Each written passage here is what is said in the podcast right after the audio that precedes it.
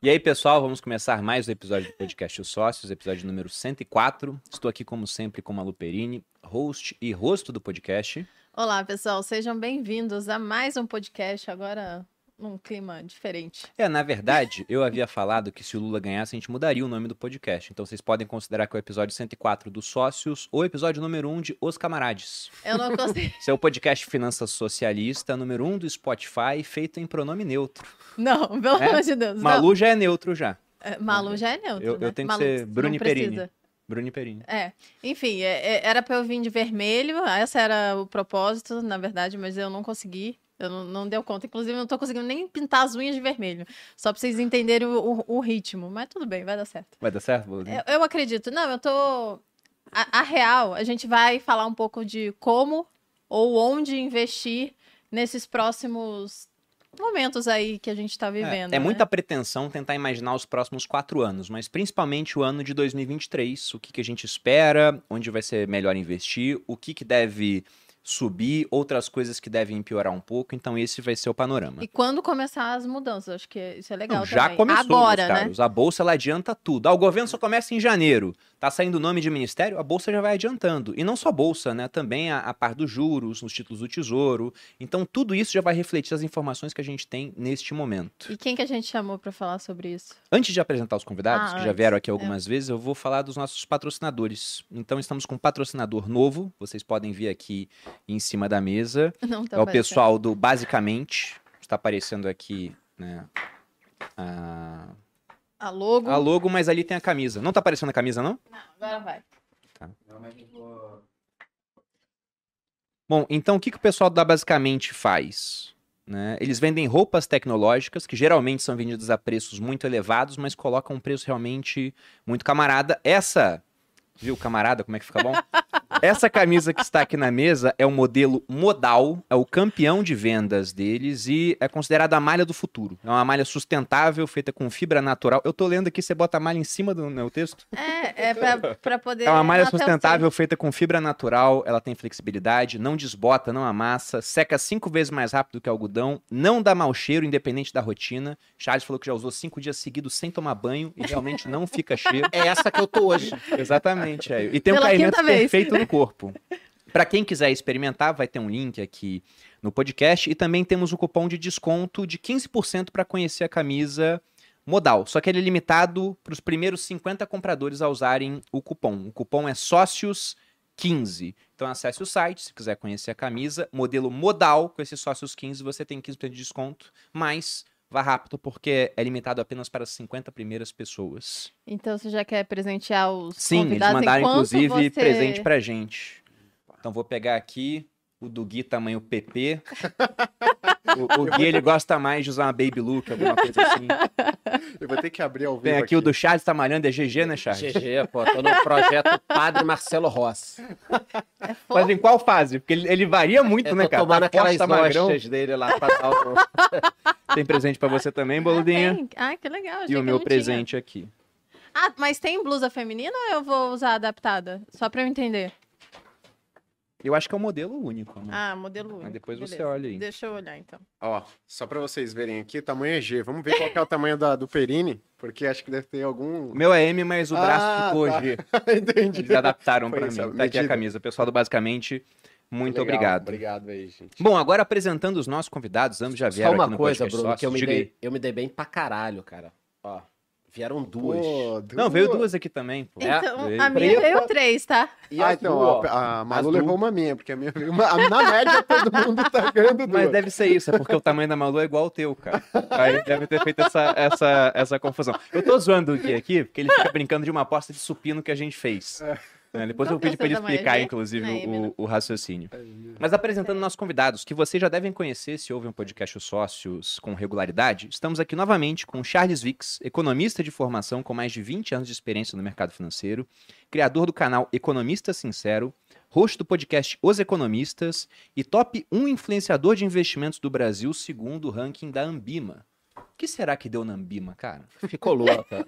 A casa surtou, a casa surtou. Pois Mas é. eu agradeço demais, obrigado pelo, pelo convite. Acho que o tema é esse, né? Acho que o primeiro ponto que a gente pode até falar é que a gente vai talvez falar um pouquinho de política, o que, que cada um acha, mas de repente a gente acorda numa segunda-feira, o Lula é presidente, a gente pode se debater ou pode, na área dos investimentos, entender o seguinte, cara, onde pode melhorar? O que, que vai dar dinheiro? Então, nesse momento, tem que dividir em dois. Como que eu vou aproveitar essa Como que eu vou situação? aproveitar? Ser O que eu acho que eu vou continuar falando, eu, por exemplo, vou continuar falando até quando eu puder nas redes sociais, mas tem o outro lado, você tem um, um- um dinheiro, tem que alocar em algum lugar e você vai fazer o quê? Vai alocar onde? Nem que seja no exterior, por exemplo, que a gente vai falar um pouco também. Então, obrigado pelo convite e valeu, galera. Seria um prazer ter você aqui, Charles. Uhum. Estamos também com Guilherme Cadonhoto, sócio do Grupo Primo, especialista em renda fixa e estrategista da casa de análise Speech, economista pela FGV, pela Nova School of Business and Economics, lá de Portugal, e já atuou na gestão de 10 bilhões em renda fixa e multimercados. Gui, seja bem-vindo novamente ao Podcast Sócios. Obrigado aí pelo convite. né? Acho que não vai ser hoje que a gente vai encerrar essa aposta, né?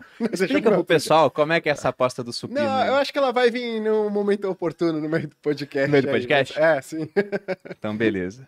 Mas obrigado pelo convite aí. né? Acho que o Charlão você pontuou bem. Acho que é sempre interessante a gente separar convicções políticas né, das nossas decisões de investimento. Acho que esse é o primeiro ponto, né? Separar o que é convicção política de decisões de investimento. Senão você vai estar sempre enviesado. né? É, é isso mesmo. A gente tem que ser bem pragmático nessa hora. Perfeito. Porque, afinal de contas, né, Lula ganhou a eleição. Agora ele vai estar sentado na cadeira do executivo, tendo muito poder nas suas mãos.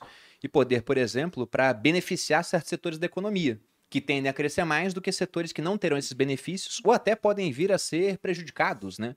A gente viu no pregão da segunda-feira estatais caindo, principalmente Banco do Brasil e Petrobras. Por exemplo, vimos grandes bancos subindo, puxando o índice para cima. O setor de educação explodiu de subir, na expectativa de um novo FIES, por exemplo. Construtoras com mais foco em baixa renda, mesma coisa. E a Taurus, né? Que Uhum. agora não é mais Taurus, né? Qual é o nome agora? Tasa?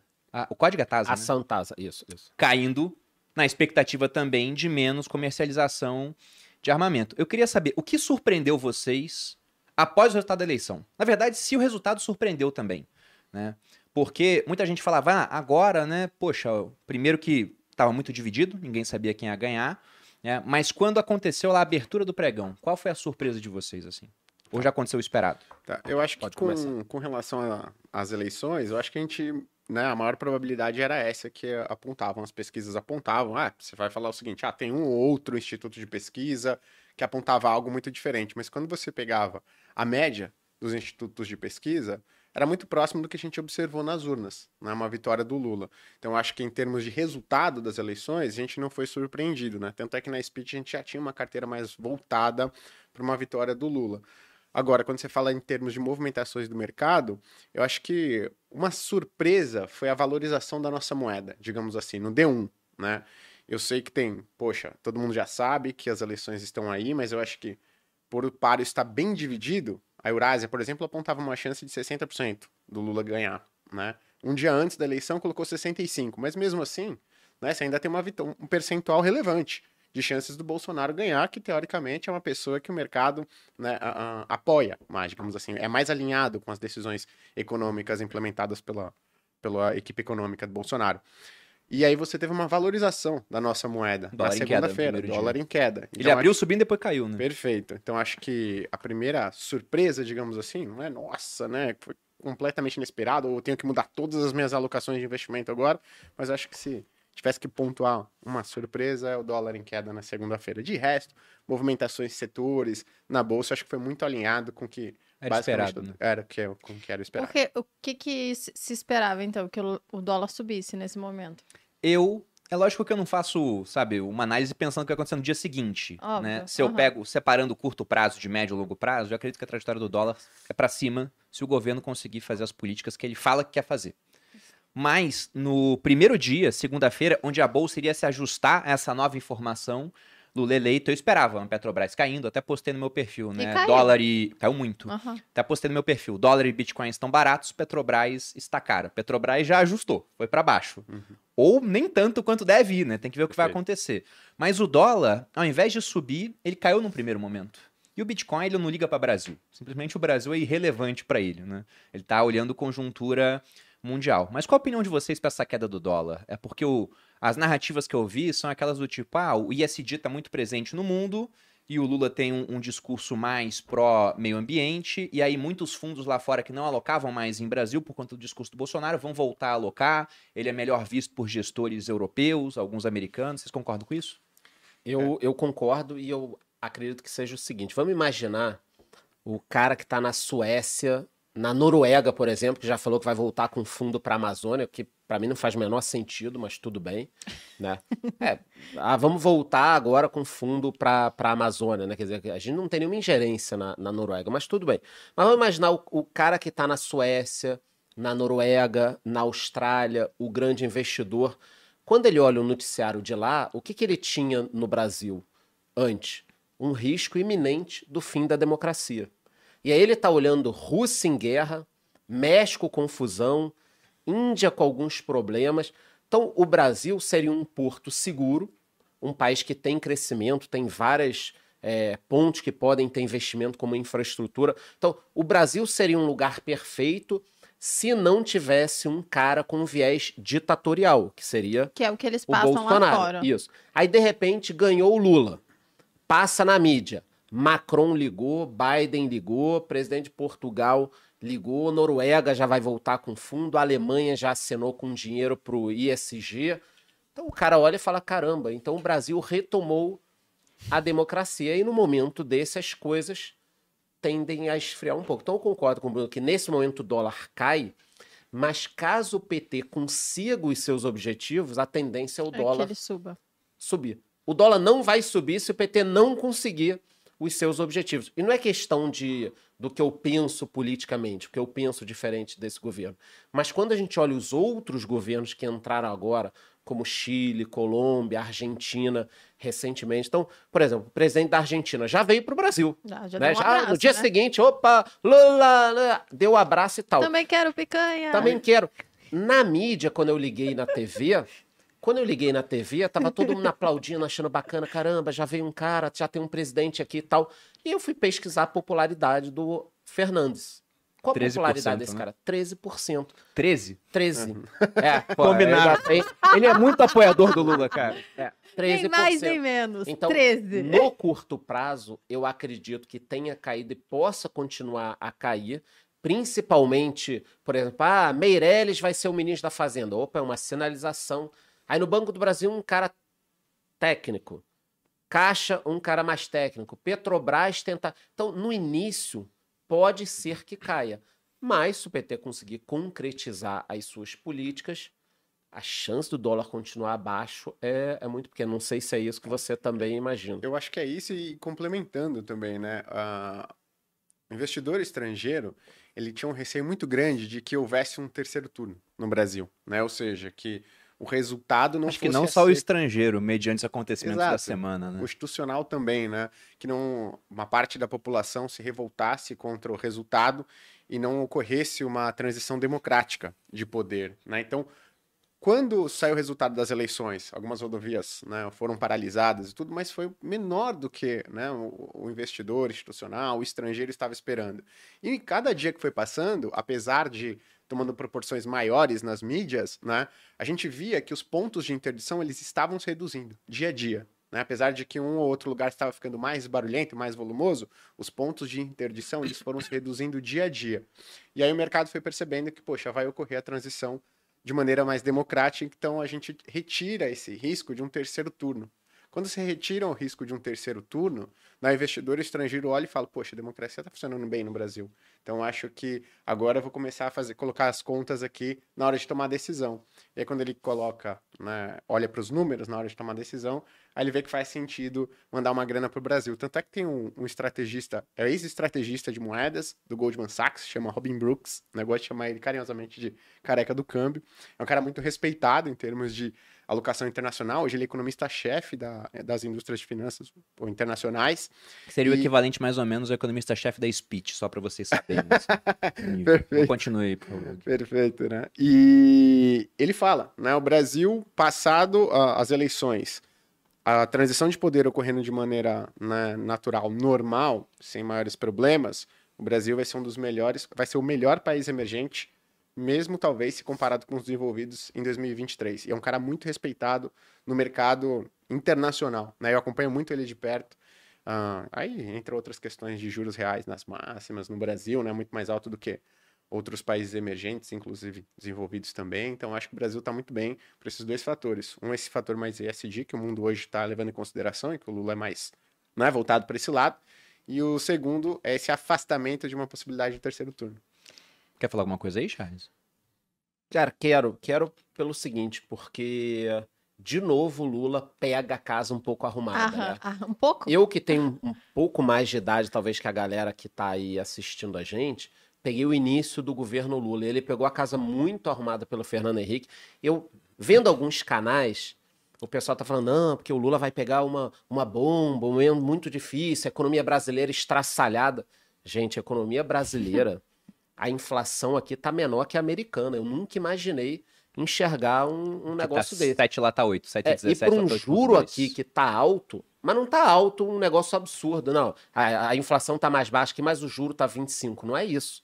O juro tá compatível com o desafio que o governo tinha para combater. E saiu na frente. Eu mesmo critiquei. Olha, acho que subiu a Selic demais, isso aí paralisa a economia. Só que a inflação já caiu com um detalhe.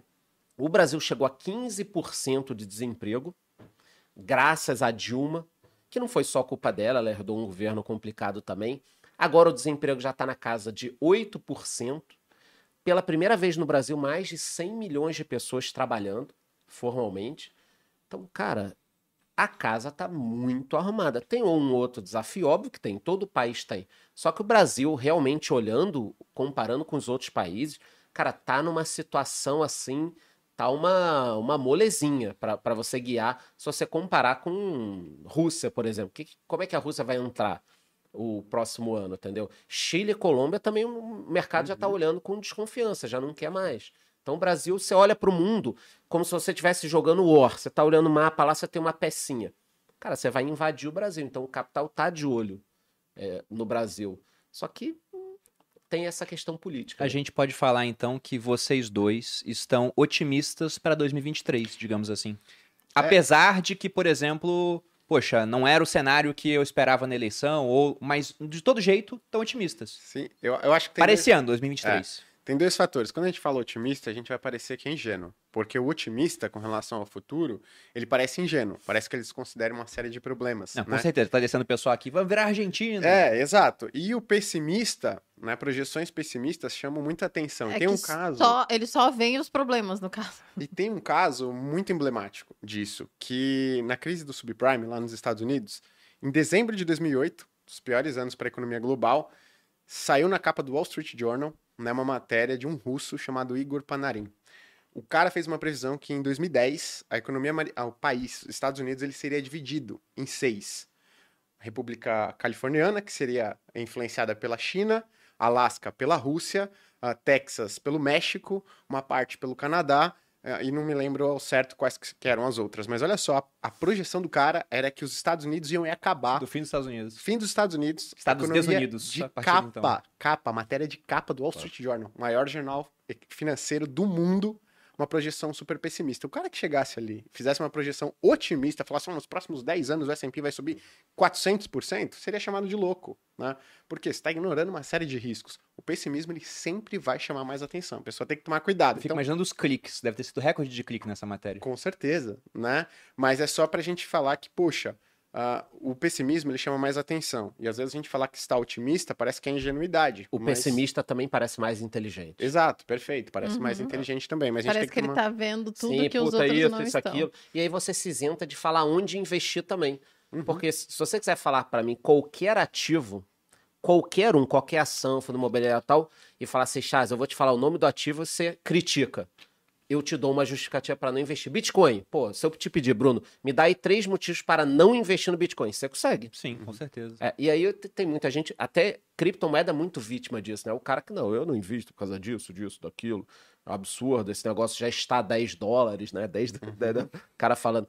E, e o pessimista parece mais inteligente. Então, numa hora dessas, porra, é, que, é que realmente. surge de projeção pessimista, mas aí por que, que eu estou otimista, principalmente com relação a 2023? Né? Primeiro, que uma boa parte do mercado está enxergando esse fim da possibilidade do terceiro turno, não só aqui no Brasil, como lá fora. Segundo, né, inclusive o Rogério Xavier falou em um evento ah, que aconteceu essa semana que, poxa, o investidor internacional ele tem preferência pelo Lula do que pelo Bolsonaro. Não sou eu falando, tá, pessoal? O Rogério Xavier, inclusive, não foi nenhuma fala dele. Ele Na Austrália narrando- você já é socialista. É, não, no, no corte, se puder tirar a parte dele falando investidor internacional, deixar só ele falando que tem a preferência, seria legal. Não façam isso, né? Eu não sou o top 1 influenciador da Ambi, mas Seria então legal eu vou ser corte. massacrado, né? Ah, então, eu acho que assim, a gente... Esse, esse fator, né? Preferência do investidor internacional. E aí, existem outros fatores. Primeiro, quando a gente vai ver com relação aos fundamentos, a moeda do Brasil parece estar barata, pelo menos no curto prazo, né? Não falando eh, de longo prazo, que depois a, ge- a gente até entra nesse aspecto. Segundo, o Brasil tem os maiores juros reais para os próximos anos do mundo, né? Ou seja, juros descontado a inflação, maior expectativa de juros real do mundo está no Brasil. Então, da- preço-lucro das ações nas mínimas históricas, né? Fundos imobiliários não corrigiram nem, as inf- nem a inflação dos últimos três anos, né? Então, ou seja, quando muito você olha barato. os fundamentos, Tudo muito tá barato. muito barato. Uhum. E aí, quando você tira um risco eleitoral e de possibilidade de terceiro turno, poxa, eu, eu tenho uma convicção considerável que o investidor internacional, se não for o, o institucional, que também está de olho, tá? Ele vai fazer, vai, com- vai ter mais compra e aí você faz os preços subirem. Não, eu, eu concordo Eu ia- absolutamente. Eu ia falar que você falou isso no seu, Quando eu escrevi o post lá. é, no seu story e, e no seu Instagram e o pessoal, obviamente, antes da eleição. massacrou o Bruno, porque É. ele falou que estava otimista com o ano que vem. Eu falava que, independentemente de quem ganhasse, eu estava otimista com o Brasil em 2023. Eu escrevi um texto sobre isso. Eu publiquei também no Estadão esse texto, numa coluna que eu tinha lá. E eu falava, né? O título era que só havia sobrado o Brasil. Porque se você compara com os países da América do Sul, é só a gente. A Argentina tá com mega problema inflacionário, a Colômbia tá ruim também. O presidente foi outro dia lá implorando o pessoal não tirar dólar da Colômbia. O Chile piorou pra caramba num espaço de tempo muito curto, né? Depois da eleição presidencial. E poderia ter piorado mais ainda, é que simplesmente a, a nova constituinte não foi pra frente, o que acabou sendo bom pra eles. Só que você pega os BRICS, por exemplo, né? Brasil, Rússia, Índia, China e África do Sul. Rússia tá em guerra com a Ucrânia. Né? E aí já fica ruim. China está caminhando para não, não se transformar mais num mercado investível. né? O Xi Jinping está tendo poderes cada vez maiores lá dentro, sem falar que é um país com mais de um bilhão de habitantes, importador de commodities, num cenário de commodities com preços altos. Então, piora os termos de troca para os chineses. A Índia é a mesma coisa, mais de um bilhão de habitantes. A África do Sul, se a gente acha que está dividido, imagina um país que teve uma política de apartheid, de segregação racial, até o meio dos anos 90. 30% de desemprego África do Sul. E, e também é, é um país que está numa, numa situação onde mais uma gota d'água e você tem caos social. É, e aí tem o Brasil, com a casa no relativo arrumada. O mundo passou por uma pandemia, então tá todo mundo batendo recorde de inflação, mas a nossa está mais baixa porque temos juros altos. A gente elevou os juros antes dos demais países, o que ajuda a segurar um pouco o câmbio, mas com o dólar se fortalecendo contra as outras moedas no mundo e commodities com preços altos, isso melhora muito os termos de troca para o Brasil, que a gente exporta tá mais caro, a gente ganha mais dinheiro com isso. E aí o Charles ele comentou que o Lula ele nasceu com a bunda virada para a lua, porque no- nos primeiros dois governos dele ele pegou um baita ciclo de commodities, muito bom. E agora ele tá pegando isso também. Um micro, um micro ciclo. A gente não sabe menos. até quando vai durar. Esse ciclo já começou. O Bolsonaro foi beneficiado por isso Aham. esse ano. O preço de commodities subiu muito, tanto que se a gente pega expectativa da época da pandemia 2020, segundo o Instituto Fiscal Independente, que é um órgão que trabalha para o Senado, né, mas é independente no sentido de que eles vão ver as consequências econômicas das decisões tomadas. Eles falavam que a gente só voltaria a ter superávit, ou seja, arrecadar mais do que gasta, em 2027. A gente não tinha desde 2013, então ficaria mais agora, né, contando de hoje, cinco anos sem superávit, gastando mais do que arrecada, tendo que fazer dívida, tendo que criar mais moeda, com pressão para aumentar mais impostos. E esse ano a gente deve encerrar com superávit. O que ajuda nisso é o que eu falei, esse ciclo de commodities ele já começou, mas não dá para tirar o mérito da equipe econômica do governo que deu uma segurada nos gastos, só que abriu a torneira no final. E aí eu fico dividido. Eu também acho que a gente vai ter um 2023 bom, porque a gente tá tão barato que é difícil ficar mais barato ainda. Eu vi um post do Fernando Ferreira, da XP, e comentando sobre o último relatório que eles colocaram lá, mostrando o preço-lucro da nossa bolsa. A gente tá tão barato quanto no auge da crise de 2008. A gente tá muito barato. Fundo imobiliário também. Qualquer um tá pagando quase 1% ao mês. Na renda fixa, você tem um ótimo prêmio. Então o Brasil virou, de fato, uma jabuticaba mundial. E as consequências de políticas feitas pelo governo não aparecem na hora, né? Uhum. Não é fritar um pastel, pô. É. O negócio demora pra acontecer. Seis, nove meses, dois meses. Então, 2023 eu tô, eu tô otimista. Mas depois, eu acho que a gente tem um problema que iria acontecer independentemente de quem ganhasse a eleição, que é a questão de pressão nos gastos públicos. Eu queria Uhum. saber a opinião de vocês. Porque, por exemplo, a gente já tem várias promessas Só um aí. parêntese, teoricamente demora para ter esse efeito né, das políticas públicas. No entanto, o Chile foi um pouquinho rápido, né? Uhum. Foi um pouquinho rápido. Foi. Então temos um, assim, um exemplo ruim também aqui do lado para dar uma na, olhada, né? pesou na popularidade dele, tá? Porque Sim, em tá na dois meses ele saiu de 50% para 35, 36 de popularidade. Daqui a pouco tá em 13. Então, é rápido, né? Então, 13. Agora, Foi mal. Não, pode ser rápido. Pode ser rápido. Mas qual. Não, qual a ideia, a gente acha que não vai ser, mas pode ser. Eu acho que 2023 vai ser bom, Aham. mas o que, que a gente tem de problema pra depois? Eu acho que o grande vencedor do processo eleitoral hoje, né, não é não é um candidato específico, mas em termos ideológicos é o pessoal que prefere um estado grande. Porque no final você teve uma corrida de promessas onde o Paulo Guedes, por exemplo, chegou a falar: o que o PT prometer de salário mínimo, a gente paga mais. Uhum. Então você tem promessa de elevação de salário mínimo, você tinha o Auxílio Brasil que começou sendo temporário e como Milton Friedman dizia, né, nada é Nada mais é mais permanente do que uma política temporária do governo, agora é permanente, com promessa de pagamento a mais por filho, Uhum. por exemplo. Você tem, é, enquanto o Estado promete mais gastos, ao mesmo tempo promessas também de diminuir a arrecadação. Manutenção, por exemplo, de desoneração de PIS, de COFINS, de IPI. Você tem aquela promessa também de corrigir a tabela de imposto de renda, que está parada desde 2015, e isentar quem ganha menos de 5 mil por mês. Então, somando o impacto disso, ó, tô pegando aqui uma informação do Leonardo Siqueira, né? Manutenção dessa desoneração, 67 bilhões. Auxílio Brasil, 60 bilhões. Se for botar um 13 terceiro para chefe de família que vai receber o Auxílio Brasil, para mulheres chefes de família, mais 10 bilhões. Correção da tabela do imposto de renda, mais 17. Então são 154 bilhões de gastos a mais e nisso nem entra, por exemplo, o reajuste do funcionalismo público Perfeito. que eles querem colocar 5, mas tem gente pedindo 20. Uhum. Não entra, por exemplo, também coisas que esse governo deixou para depois, né? Precatório. Ah, não Uhum. paga agora não. Paga para frente. Então esse negócio aqui pode ficar muito maior. Uhum. E aí, como é que vocês acham que o governo vai conseguir lidar com isso?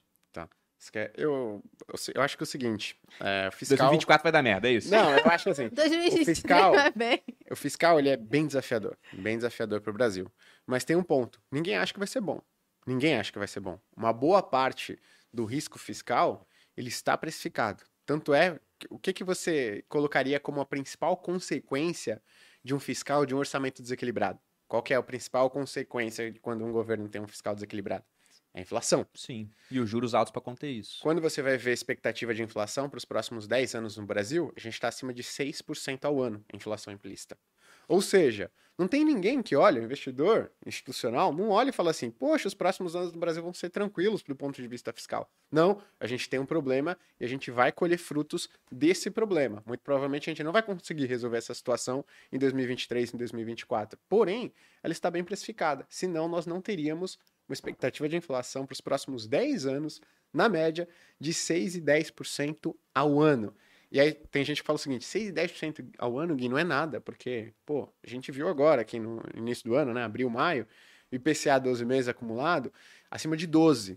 Eu falo, verdade, só que qual que é a inflação média anual no Brasil desde o Plano Real, desde 95? Média anual, 6,80. Ou seja, a gente está projetando uma expectativa de inflação para os próximos 10 anos quase igual os últimos 27 que a gente teve aqui desde o início do Plano Real. Lembrando que a meta de inflação do Banco Central nos últimos anos era de chegou a ser acima, mas era de 4,5, com dois pontos percentuais para cima e para baixo. Ou seja, o teto da meta era de 3,5. E para os próximos 10 anos, a meta é de 3 com teto de 1,5. Então você está falando assim, Banco Central, o cenário está tão ruim, você não vai conseguir tratar isso daqui. Nosso fiscal está tão ruim que daqui os próximos 10 anos vão ser de inflação acima do teto da meta. Então já está precificado um cenário desafiador extremamente complicado para o Brasil. O que a gente pode ter é um cenário desafiador fiscal, inclusive se ele não for tão ruim quanto a gente espera, movimentos positivos. Igual quando uma ação projeta prejuízo na bolsa de valores de 20 bi, o prejuízo divulgado é de 15 e o preço E da ação sobe. sobe. Então a gente já tem precificado na curva de juros, nos preços dos ativos, um fiscal extremamente desafiador. Como é que eu sei disso? Olhando a expectativa de inflação, acima de 6, acima do teto da meta do Banco Central. dobro da meta do Banco Central para os próximos 10 anos. Então a gente não está falando, ah, vai ser aqui, desafiador, não. O mercado Mas- já viu tudo isso que eu falei. Exato, e já precificou. Então a gente pode ter cenário desafiador fiscal, pode ter problema fiscal, a gente vai ter quebra do. Não vamos ter teto de gastos, vamos ter um telhado de gastos. E se não for tão ruim, a gente pode inclusive ver melhor no preço dos ativos. Eu acho que a gente sempre tem que olhar qual que a expectativa ah, do mercado. Quando a gente faz isso, a gente vê que o cenário que está projetado para os próximos 10 anos não é tranquilo, não. É desafiador. Eu acho que é mais ou menos essa. Porra, eu ia falar um negócio pessimista, mas você já foi o pessimista. Se eu for pessimista, também fudeu, vai todo mundo embora aqui da, da, da coisa. Porque as pessoas não estão, né? até pelos comentários que eu tô vendo, as pessoas não estão sabendo dividir, né, política de economia. Uma coisa é o que a gente concorda ou discorda na questão política, quem ganhou e tudo mais. Outra coisa é o que você vai fazer com o seu dinheiro, né? Não digo nem As economia. pessoas misturam. Eu digo investimento, porque como o Gui falou, né, a economia pode piorar. Uhum. Só que se piorar menos do que o pessoal espera, tem investimento que vai subir. Perfeito. Isso é muito complicado na cabeça do iniciante. E eu lembro lá atrás, quando eu comecei a investir, né? E aí eu pensei, ah, vou começar a ler valor econômico. Pensando que a matéria de capa que eu tava vendo ali faria alguma coisa no preço. Eu estaria mais informado do que o cara que tem um terminal Bloomberg pagando 20 mil dólares por ano para tomar decisão e com bilhões na mão, né? Essa é a cabeça do iniciante. Ele se acha o, o super esperto. E aí eu lembro que saiu uma reportagem que era assim: expectativa de que Vale bata um lucro recorde. Eu pensei, olha, vou comprar É Vale. isso, é isso, Vou né? comprar Vale. Aí comprei Vale, na expectativa do lucro recorde. E aí veio o resultado. Foi lucro recorde. As ações subiram ou caíram? Elas caíram. Porque o recorde não foi tão recorde quanto esperava. Exato. Tinha que fazer 10 para ser recorde. Fizeram 12, mas o mercado esperava 15. Caiu, porque já estava no preço. Né? Então tem que saber separar as discussões de fato e ser pragmático na hora de alocar o seu dinheiro, tá, gente? Mas por favor, Charles, Bom, prossiga. Depois, é aí que a gente entra no supino. Mas já já a gente. A gente Não, mas aí, Uma vai- coisa liga com a outra, né? mas aí vale dizer também que não dá pra. Eu vi também alguns comentários. Ah, não aguento mais falar de política. Porra, não dá pra não falar. Não dá. Não tem. Não é assim. Ao mesmo tempo que tem que saber dividir, que é exatamente o que o Bruno falou, também não dá pra você ignorar as condições Você quer políticas. ser um avestruz, botar É. a cabeça na E terra? nem pensar o seguinte: ah, eu odeio Lula, tô puto com isso, vou perder dinheiro. Porra, não. Se, se a gente não gosta do governo que tá aí, pelo contrário, a gente tem que ganhar dinheiro, sobreviver, Aham. ter voz, Prosperar mais prosperar ainda. para conseguir superar Perfeito. isso tudo, seja no Brasil, seja no exterior. Entendeu? E vale dizer também, isso é uma coisa que de vez em quando o Bruno fala, a época que a gente conseguiu é, ascender é, financeiramente foi em um governo péssimo, que foi o governo da Dilma. É, se a gente for pegar, olha, Pior, né? eu É, comecei... que foi o pior de todos pior. da Não, história, Da né? história da República Brasileira foi, se a gente for pegar a queda de PIB, o governo Dilma foi uma Teve pandemia. dois Covids dentro do governo Dilma. Praticamente. Duas quedas iguais à do Covid. O Meirelles, né, que talvez faça parte do governo, e deixando bem claro, se for pra ter Lula, eu prefiro Lula com Meirelles do que sem, tá? O Meirelles, ele gravou um documentário pra gente na Finclass, onde ele comenta a queda do PIB. Ele fala que em 12 meses, você pega 2015, 2016, chegou a ter 5% de queda. Seria maior do que a queda do PIB durante o período do Covid. Por que, que ficou registrado na história, lá ano a ano, com menos? Porque ele entrou em 2016 e começou a ajeitar a casa. É um cara que tem muita capacidade, ele tem influência no mercado, ele traz confiança, isso ajuda. Mas foi terrível. Mas o comentário que a Malu fez é muito bom porque eu entrei no exército em 2006, era governo Lula. Eu já votei no Lula, inclusive, Meu lá Deus, atrás. Você não sabia que disso? mancha! Eu não sabia disso. Caramba! Votei, eu era jovem. Senhora, caramba. faz o L, Eu vai. era- Produção no corte, tiram lá atrás. Deixa só eu votei no Lula. Esse Meu vai ser o Reels mais amor, compartilhado. assim, caramba, cara. muito Gente, eu chocante. tinha, sei lá, 18 anos, pô. Eu votei Acho no que Lula nem naquela eu época. votei. Eu não me lembro, na verdade. Eu votei. Bruno, Porra, mas, fala- mas é aquela coisa, né? Aí na- eu não votei na Dilma, votei no Aécio, porra. Agora a gente descobriu que é a mesma merda, né? É, É cara. a mesma merda. Então o Votei Brasil... no Alckmin, né? Porra. O cara tá ali, tá ali. Mas então... Lula! né? 2006 Tá eu entrei no exército, era, o- era o. Lula. 2010 eu me formei, transição, Lula pra Dilma. Aí eu tava investindo com mais dinheiro durante o governo Dilma inteiro, né? E com a bolsa derretendo, e eu tinha, sei lá, 30% em bolsa, o pessoal falava que eu era maluco, tinha nervos de aço, porque ninguém queria saber de bolsa. E quando a bolsa caiu muito e entrou o Temer, foi nessa subida que a gente chegou no primeiro milhão. Então, o pessoal que pensa, ah, não dá pra prosperar em um governo que eu não concordo, porque eu nem sei como é que vai ser o futuro, gente. O ano que vem, como a gente disse, é meio que um consenso aqui que deve ser bom. No final das contas. Depois, aí já fica mais difícil porque a gente não sabe o que vai ser aprovado ao longo de 2023. Uhum. Mas mesmo que você tenha um governo que não seja aquele com o qual você concorda ou que você acha que vai trazer mais crescimento para a economia, é possível prosperar sim. Fique com esse recado. Mas eu te interrompi, Charles, por favor. Não, eu tô vendo aí. aqui na, na imagem que é ao vivo, que eu tô gordão na, na, imagem. O Lula mal entrou, já tô comendo mais. Ah, essa matéria. É, picanha. Não, se fosse picanha, pelo menos É. tava mais magro. Porque. E, não, proteína, né? Eu acho que isso de economia, o que, que a gente tem que pegar? Por exemplo, inflação. Dificilmente vai baixar muito, né? E aí você tem que pensar, o que dá dinheiro com inflação? Pô, você já falou dos fundos imobiliários. Muita coisa corrigida pela inflação, corrigida pelo CDI Uhum. também. Então, eu acho assim, nesse momento, cara, é difícil. Eu também, eu tô puto com muita coisa que aconteceu, entendeu? Só que eu tenho que olhar e falar, cara, é resistir politicamente e resistir financeiramente. E a melhor forma de resistir financeiramente é ganhar dinheiro e prosperar. Que nem você falou, pô, prosperei durante um governo é, desafiador. Então, nesse cenário, hoje, por exemplo, eu consigo enxergar muito melhor ativos que vão me dar dinheiro do que no final de 2019. Por quê? Final de 2019, antes do Covid, tá? Pré-Covid, eu não sei quem aqui já investia. Cara, olhava a Bolsa Americana, cara pra caralho. Fundos imobiliários aqui, 1.2, 1.3, 1.6 do valor patrimonial. Cara pra caralho. Ações aqui, uma loucura. Então, Não, eu acho que hoje tá 15, mais 20 vezes fácil. era barato. Porque Era caro. barato, ação de tecnologia 20, 30 vezes e, e dobrando.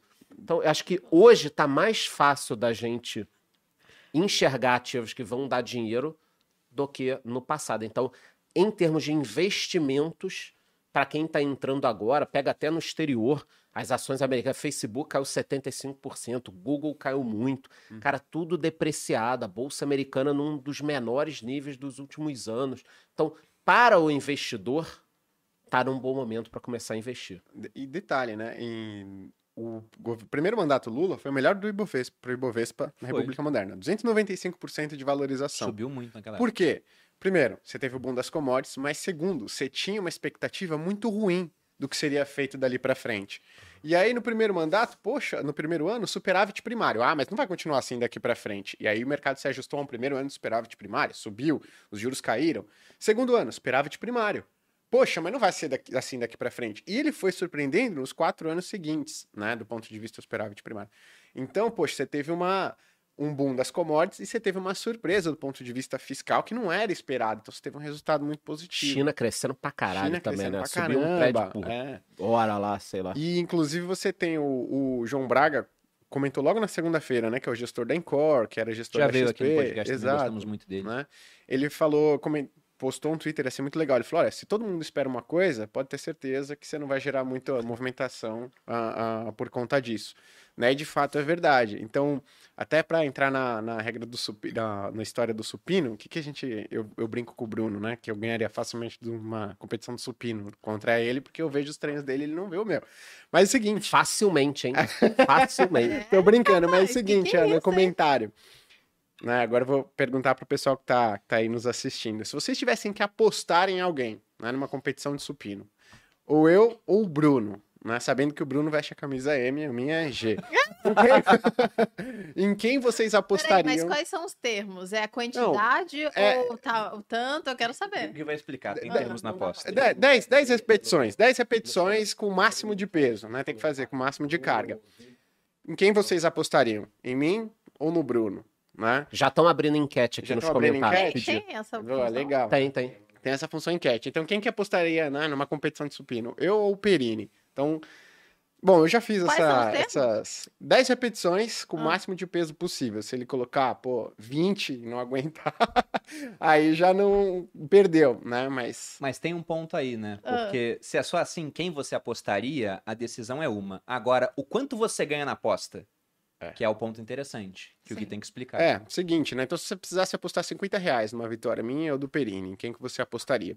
Eu fiz isso aqui no escritório, né? E de cada 10 pessoas, 9 apostaram no Perini, ou seja, tô sem moral. A moral lá embaixo. E esse um era eu. Ou seja, mas olha só, né? Se as pessoas que apostaram no Perini, como é, qual que é a expectativa de ganho delas se elas estiverem corretas? Cada uma colocou 50 reais aqui no escritório, né? Ou seja, 450 reais de apostas no Perini. Eu apostei em mim mesmo, então 50 reais. Se as nove pessoas estiverem certas e o Perini ganhar na competição de supino, elas vão dividir os meus 50 reais. Ou seja, cada um vai levar para casa mais ou menos 4,50, o que não dá nem para comprar uma coxinha aqui na lanchonete, aqui embaixo. Porém, se eu, surpreendentemente, tá agora falando a verdade, surpreendentemente, vencê-lo, né? Eu vou levar para casa 450 reais, nove vezes o que eu apostei. Então, se o Perini confirmar o favoritismo, as pessoas ganham, poxa, de, nem 10% do que apostaram. Mas se eu, né, a, a, o, for a zebra aí, o azarão, Ah, né? conseguiu. Vou, poxa, conseguir nove vezes o que eu apostei. Então, acho que que às vezes a gente tem no mercado, nesses momentos, né, são isso. Né? Muitas pessoas apostando em um determinado cenário, quando ele se confirma, as pessoas, nossa, mas eu não ganhei nada. Ou até foi praticamente neutro, né? enquanto as pessoas que estão do lado, digamos assim, azarão, que do meu ponto de vista hoje parece ser o otimista, né? pode se dar muito bem se isso acontecer. Então, acho que Entendi. é isso. Deu para entender ainda? Então é pra ser otimista? Sim, mas ó, nesse cenário da aposta, por exemplo, Já tem vocês podem 400 até... votos aí, já. Tô já. vendo, eu tô ganhando aqui na, na expectativa. Né? Agradeço aí, pessoal, pela confiança. Ah, não vou decepcionar você. Pra Mas quem tá ouvindo, o Bruno acabou. Pra quem só está beijei meu ouvindo, bíceps. Ele tá? Beijou está- o bíceps. Quem está o ouvindo. máximo do. do... Heterotop. Ele quase não conseguiu, Exatamente, né? eu nem achei as palavras pra isso. Jesus amado. Mas vocês entendem que, mesmo acreditando que eu ganharia, poderia compensar mais apostar no Gui? Porque, afinal de contas, se você aposta em mim e eu perco, cara, você perde o, o seu dinheiro. E se eu ganho, você ganha quase nada. Uhum. Então, é uma aposta que a expectativa não é muito boa. É pouco ganho para muito risco. Já ao contrário, né, no Gui, nessa odd que ele colocou, nessa probabilidade, seria muito ganho né, para pouca perda. Você bota 50, perdeu 50, mas pode ganhar o dinheiro de todo mundo que apostou contra. Então, esse é o raciocínio que você tem que ter no mercado, muitas É, vezes. Ter um- uma aposta contra aqui, o consenso. É, eu tô destreinada no supino, mas realmente quando eu tô treinada eu faço bastante. A Malu faz flexão, faz barra, faz Mas eu tô meio super bem. destreinada, vai continuar. É, eu vou e perco pra Malu também. Não, é que o pessoal queria apostar em mim, aí eu só queria dar Ah. um voto de confiança a eles. Bom, antes de voltar para as perguntas, vou aproveitar a nossa audiência. Tem quantas pessoas agora? 4.400 pessoas. Primeiro, agradecer para todos que estão vendo a gente ao vivo e também fazer um convite. Para quem me acompanha lá no Instagram e acompanha os vídeos do YouTube, na segunda-feira, agora, dia 7 de novembro, a partir das 5 da manhã, eu vou abrir inscrições para a 19 turma do meu curso de Educação Financeira, o Viver de Renda. E se você está vendo esse podcast e não entendeu muito bem, se acha muito leigo, no Viver de Renda, a gente tem a missão de pegar até mesmo aquela pessoa que não sabe nada sobre mercado financeiro, que nunca investiu, que nunca tirou dinheiro da poupança, que pode ter dívidas ainda, está começando de menos alguma coisa, e transformá-la num investidor de verdade. Que possa tomar suas próprias decisões, montar uma carteira diversificada entre diferentes ativos, moedas, países, para proteger e aumentar o seu patrimônio ao longo do tempo, até que um dia ele tenha um montante grande o suficiente e possa viver de renda. E pensando inclusive no processo de sucessão patrimonial, que é um assunto que a gente trata lá dentro. Para quem quiser mais informações, tem o link aqui na descrição, você já pode fazer o seu pré-cadastro e ficar a par de tudo que tem lá no curso. Mas já adianto que são 12 semanas com suporte respondendo todas as dúvidas. A gente abre a inscrição agora dia 7, as aulas começam no dia 20, a gente deve dar uma pausa para as festas e volta em janeiro. E se você não fez o curso e tem dúvida, converse com alguém que já fez, porque os alunos gostam bastante, deixam sempre ótimos feedbacks, principalmente sobre dois pontos: a minha didática e a equipe de suporte que responde tudo em até 24 horas. E esse é exatamente o momento ideal para você aprender a investir, já que a gente está falando exatamente sobre, sobre essas apostas aí, né? Aonde a gente deveria apostar para poder sair ganhando mesmo num período que pode ser fácil ou pode ser difícil. E no caso a gente tem uma, uma um histórico, digamos assim. Tem um desconto muito bom agora. Independente do que vai acontecer, a gente tá tão barato que a gente não pode desprezar simplesmente. Esse é o momento para aprender e aproveitar a, a- o momento, né? Exato. Não, sempre é o momento de aprender, tá, gente? Mas a gente tá numa janela realmente muito boa, pensando em, em nível de preços em desconto do Brasil em relação a outros países, sendo que para 2023, pelo menos, a gente está com a casa mais arrumada. Né? Mas agora, pensando em, em pontos específicos, assim, estatais, para a gente começar. Nossa. Vocês teriam estatais na carteira durante o governo do PT? Quer começar, Thiago? Cara, que era o que eu tenho. Eu tenho o Banco do Brasil, tá com uma alta bem expressiva ainda na minha carteira. Caiu nos últimos dias bastante, É, né? eu realizei um pouquinho antes das eleições. Só que o Banco do Brasil ele tá tão barato e tá pagando dividendos e ainda tem uma perspectiva tão boa que ele ainda tá ali na, na carteira. Tá? E eu tenho Sanepar também, mas eu não sei se vai impactar tanto. É estadual, né? É a, a entrada do, do. Mas a- de uma carteira grande que eu tenho, o único ativo é o Banco do Brasil. E, e ainda tá com uma alta pagando dividendos. Que- que O Banco do Brasil está tão barato que eu acho que ainda tem que ficar de olho. Agora, a depender de quem vai entrar lá, o que vai fazer, aí a gente pode olhar com outros olhos. Mas começar a aportar agora, eu não sei se eu, se eu faria, não. Eu Das é um- estatais. é, principalmente Petrobras. Hoje já tivemos aqui declarações sobre a distribuição de lucro, né? Você pode entrar Uhum. falando isso. Então, que beleza. a- a gente sabe que o maior escândalo do mundo foi na Petrobras. É uma mina de dinheiro. Eu não posso acusar ninguém, né? A gente não pode nem acusar do que a pessoa é culpada hoje em dia. Então eu não vou acusar do que vai acontecer no futuro. É, mas eu acho muito difícil não ter nenhum rolo no futuro na Petrobras. Porque é muito dinheiro, é muita diretoria, é muita coisa. Já estão falando em É refinarias. próspero, tudo né? mais. Então É, é, é é um- fácil de. É um, é um negócio assim que provavelmente vai ter rolo ali. Não sei se você quer falar. Até É. dos dividendos de hoje, né? Que já teve declaração. Só falando de Petrobras Ah, aqui, tá. Petrobras no Banco do Brasil, em 12 meses subiu 44%, paga 9,3% de dividendos, então é, é realmente está muito atrativo e é uma empresa que ela está sendo negociada com desconto frente ao seu valor patrimonial. 73% aí do seu valor patrimonial, ou seja, é mais barato comprar Banco do Brasil na bolsa Uhum. do que tentar fazer um do zero Uhum. no final das contas, né? Então, uma empresa barata. Você Só que você não acha que comprando 10 reais você- por 7. Exatamente, mas você não acha que tá caindo num viés? Porque você falou, eu tenho, vou segurar, Uhum. mas se eu não tivesse, eu não comprava? Não é melhor Exa- vender, então? Então, exatamente isso. Por isso que eu vendi um pouquinho. E hoje eu não aportaria muito no Banco do Brasil. Mas é o que eu te disse. Tá tão barato. Ainda tá abaixo do valor justo e pagando dividendo e tendo um lucro muito grande. Você vai segurar, E então. aumentando. Não, ele está aumentando a carteira. Porque o que acontece com o Banco do Brasil? Ele tem agro, que é um segmento muito bom. Ele tem crédito consignado, que você tende a ter uma inadimplência menor. E o Banco do Brasil começou a atuar com crédito para os clientes de uma forma que ele não atuava. Então, o cara era cliente do Banco do Brasil e ia pegar dinheiro no Itaú, ia pegar dinheiro no Bradesco. Então, o Banco do Brasil começou a olhar para a rentabilidade do próprio cliente. E isso está dando um lucro absurdo e vem crescendo. Quer dizer, é um banco que tende a continuar bom. Qual seria o grande problema? De repente, uma nomeação muito ruim. Agora, vamos imaginar um cenário médio que me faria continuar aportando no Banco do Brasil? Entra o Meirelles e coloca um nome extremamente técnico no Banco do Brasil. Será que por um ano, um ano e meio, ele não consegue resistir a toda a pressão política? Porque acho que a pressão política é com o tempo. Vocês lembram do Joaquim Levy com a Dilma no segundo mandato? Não aguentou.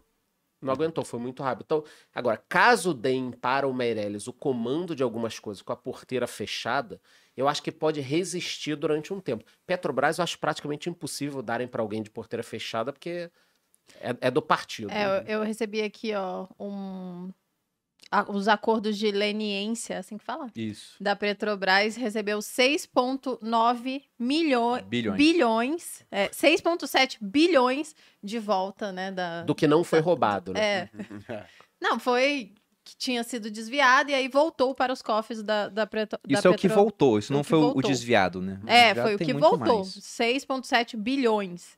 Mas o que, qual foi a declaração sobre a- a- os dividendos da Petrobras? Não, mas é, eu não, não vi, saiu agora, né? A Glaze, a Glaze reclamou do- um da tweet. distribuição dos dividendos da, da Petrobras. Ah, ficou Que- chateada que estão dividindo, estão dando muito dinheiro pro. É que o pro- dinheiro é pro povo, tem que ser do povo, não tem que ser dos investidores, né? Curiosamente, o povo é o maior sócio É, da. e, e eu sempre falo, assim, falando das estatais, Banco do Brasil eu acho barato, a gente tem na carteira, é, acho que a expectativa é manter, porque tem um fator, assim, é, interessante quando você fala de bancos, porque bancos no Brasil, né, é o setor ali que mais entrega resultado. E aí quando você tem um governo que fala assim, poxa, cara, tá dando muito resultado isso daqui, vou tributar, o que é que você faz? Você fortalece o oligopólio já existente. É verdade. Você dificulta a entrada de novos entrantes. Você fortalece os que já estão lá. O Banco do Brasil já está lá. Ele não precisa de novos benefícios fiscais. Ah, né? Para ele crescer. Não, ele só precisa estar tá ali. E se você dificulta a vida de outros bancos, vários bancos, inclusive digitais, que estão aí para aumentar a concorrência e pegar um pedaço desses grandes bancos, você só os fortalece. Então acho que esse é um ponto. Segundo, ele está muito descontado. Terceiro, o maior medo do mercado é que passe né, com uma indicação uh, uh, não técnica para o Banco do Brasil, que comece a com, uh, afrouxar as condições de conceder crédito e reduz a taxa né, de maneira artificial. Só que, poxa, qual que é a expectativa? A maior doador do PT é a família do um dos maiores, né, do Itaú. Itaú. Então acho difícil o juro diminuir para então, concorrer com o banco. Mas, mas aí tem um ponto, né? Por exemplo, Itaú e Bradesco subiram muito na segunda-feira. E aí eu concordo, porque se simplesmente eles vão tributar mais bancos, isso afeta muito mais o pequeno em comparação ao grande. A gente não vai abrir um banco, por exemplo. Exatamente. É Desistimos é, do banco. É a chamada tragédia dos inteiros, né? Se você vai criar uma nova legislação, por exemplo, para negócios que fala, ó, todo mundo agora tem que ter 60 dias de férias no ano. Uma empresa grande tem muito mais poder para lidar com isso, até fazer a conta de quantos vai ter que contratar mais, em é. comparação com uma empresa pequenininha que tem dois funcionários, o cara até faz a conta e chega à conclusão que tem que contratar 0,6 funcionário a mais. Né? E aí fica complicado. Ele tem que contratar um a mais, abrir mão de margem, ou ficar com um a menos. Se ele tem menos margem, consegue reinvestir menos, fica menos competitivo. Então, esse tipo de legislação no Brasil, tudo que você faz para piorar um certo setor, ajuda quem é grande, prejudica quem é pequeno e cria um oligopólio no final das contas. Mas sobre o Banco do Brasil, acho que o principal medo é esse, que fez com que ele caísse muito em comparação aos bancos privados que subiram pra caramba. Porque nos próximos dois anos, o presidente do Banco Central vai continuar sendo Roberto Campos Neto. Uhum. Só depois que vai entrar alguém indicado pelo Lula. E o Roberto Campos Neto ele veio com uma agenda pró-competição. Uhum. Surgiu o Pix, por exemplo. Né? O Pix acabou com receita que banco tinha de TED e DOC, por exemplo. Né? Pegou muito rápido.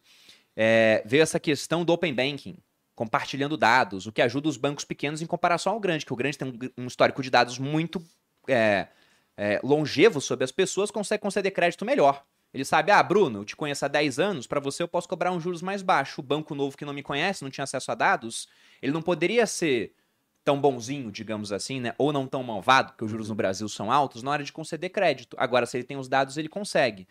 Então, eu acho que a gente deve ter uma agenda menos, pelo menos menos pró-competição depois do Roberto Campos Neto. Só que o Roberto Campos Neto é independente do Banco Central. Isso está segurado, está em lei.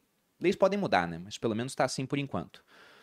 Só que quem tem banco público não precisa do Banco Central. O Banco Central pode manter a Selic em 13 e simplesmente por ingerência política, a Caixa Econômica e Banco do Brasil começar a conceder crédito a rodo, Perfeito. o que iria prejudicar o banco, porque ele vai estar concedendo crédito por juros baixos para pessoas que têm um histórico de inadimplência e não devem pagar, por exemplo. Perfeito. Eu não acho que a gente tem um risco grande disso acontecer com o Banco do Brasil? A gente tem esse risco, eu acho que ele está precificado, tanto é que ele está sendo negociado com desconto sobre o seu valor patrimonial. A gente entra naquele lance lá que se todo mundo espera que algo aconteça, uhum.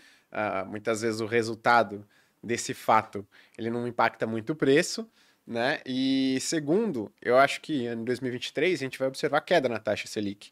Então não vai ser um movimento que, se acontecer, vai estar sendo observado somente por Banco do Brasil. Ele vai estar sendo observado por outros bancos. Então, poxa, o Banco do Brasil, né, tem uma justificativa lá, ó, tô abaixando, abaixa a taxa de juros, tudo bem, tô abaixando aqui, ó, junto com o Itaú, junto com o Santander e tudo mais. Então, acho que isso, a, a, chance de surpreender positivamente, do meu ponto de vista, é maior do que negativamente. Agora, Petrobras, não, eu acho que não. Petrobras, como a gente tem a expectativa de um ambiente inflacionário desafiador, primeiro lugar, né? Porque pensa só, que, que você. É, o que, que incomoda mais as pessoas no dia a dia?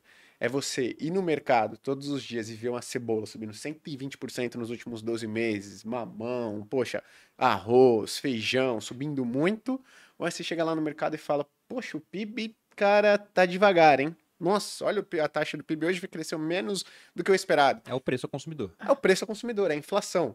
Então, olhando as duas estatais as principais, né? Petrobras e Banco do Brasil, qual é a maior chance do governo de fato interferir num cenário que começa a pintar negativo para ele?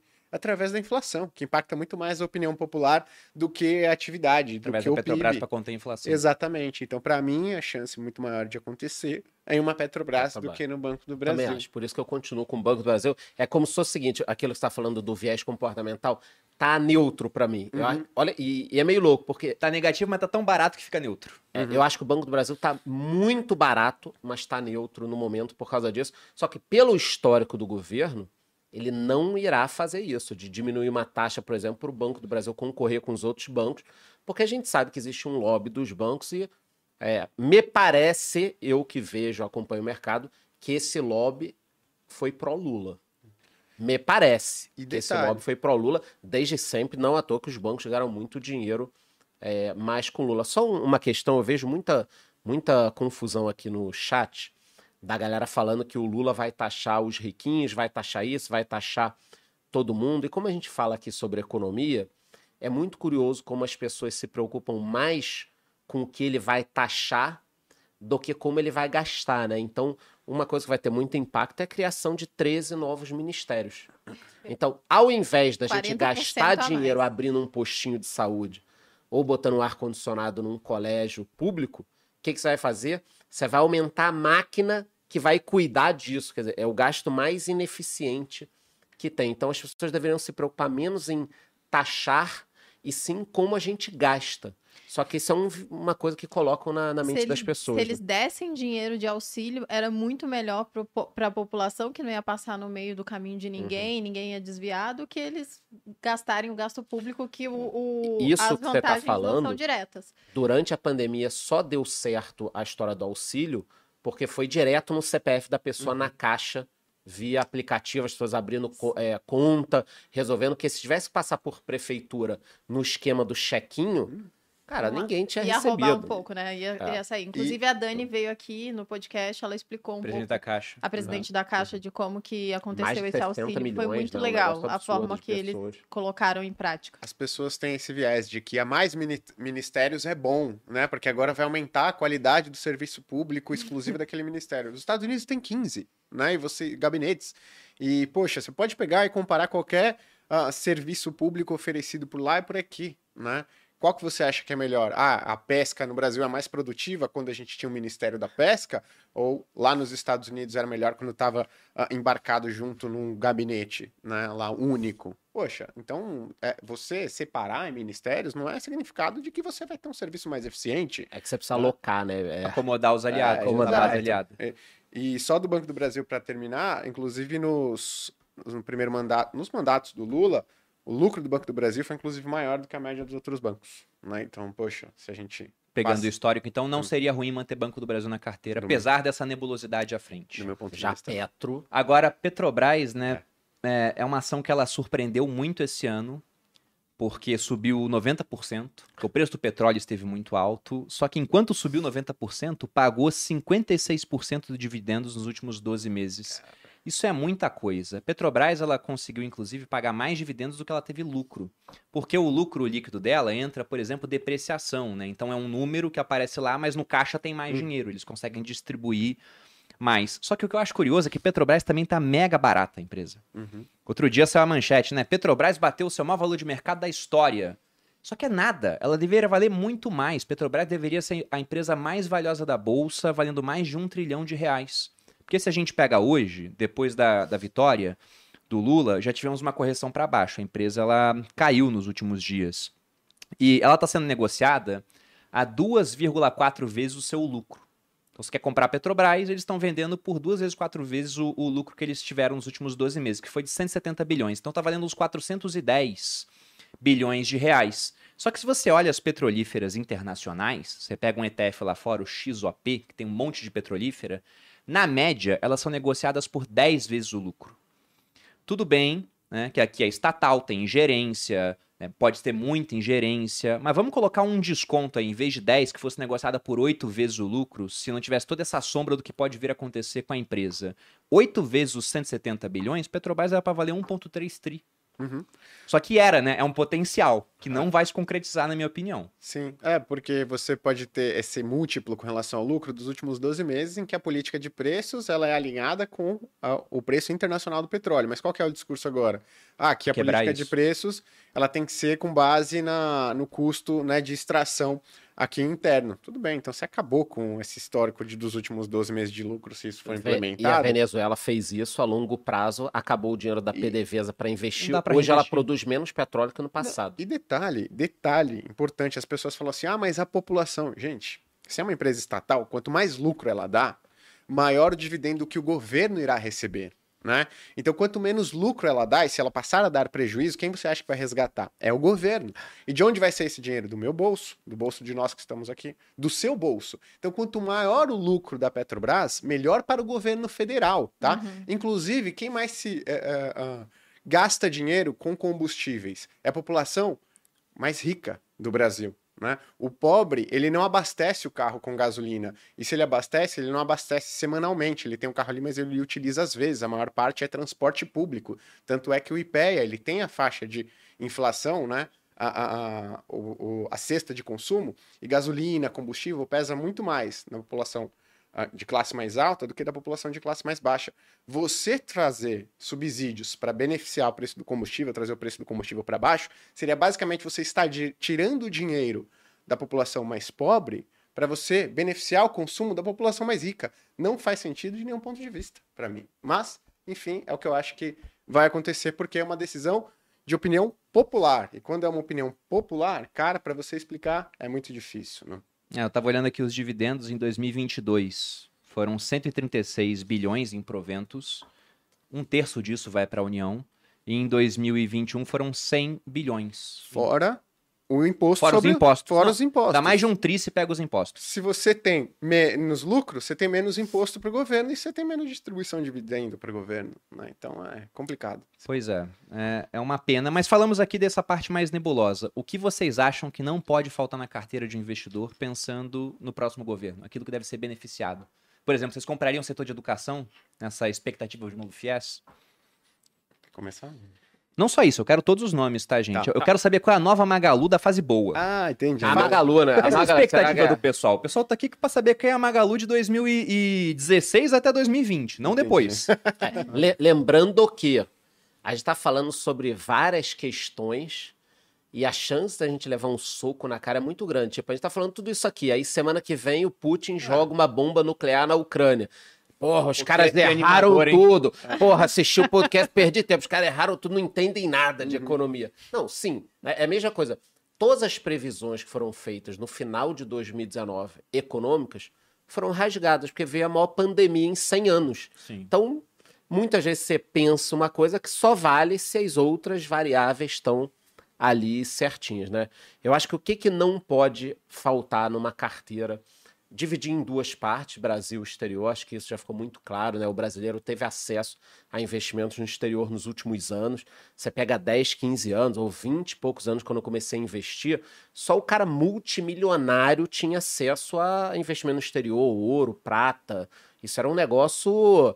Se você entrasse no banco e falasse: olha, eu tenho aqui mil reais que quero investir no exterior, o gerente chamava o segurança para te tirar. Né? Só o cara com um milhão, dois milhões, três milhões tinha acesso.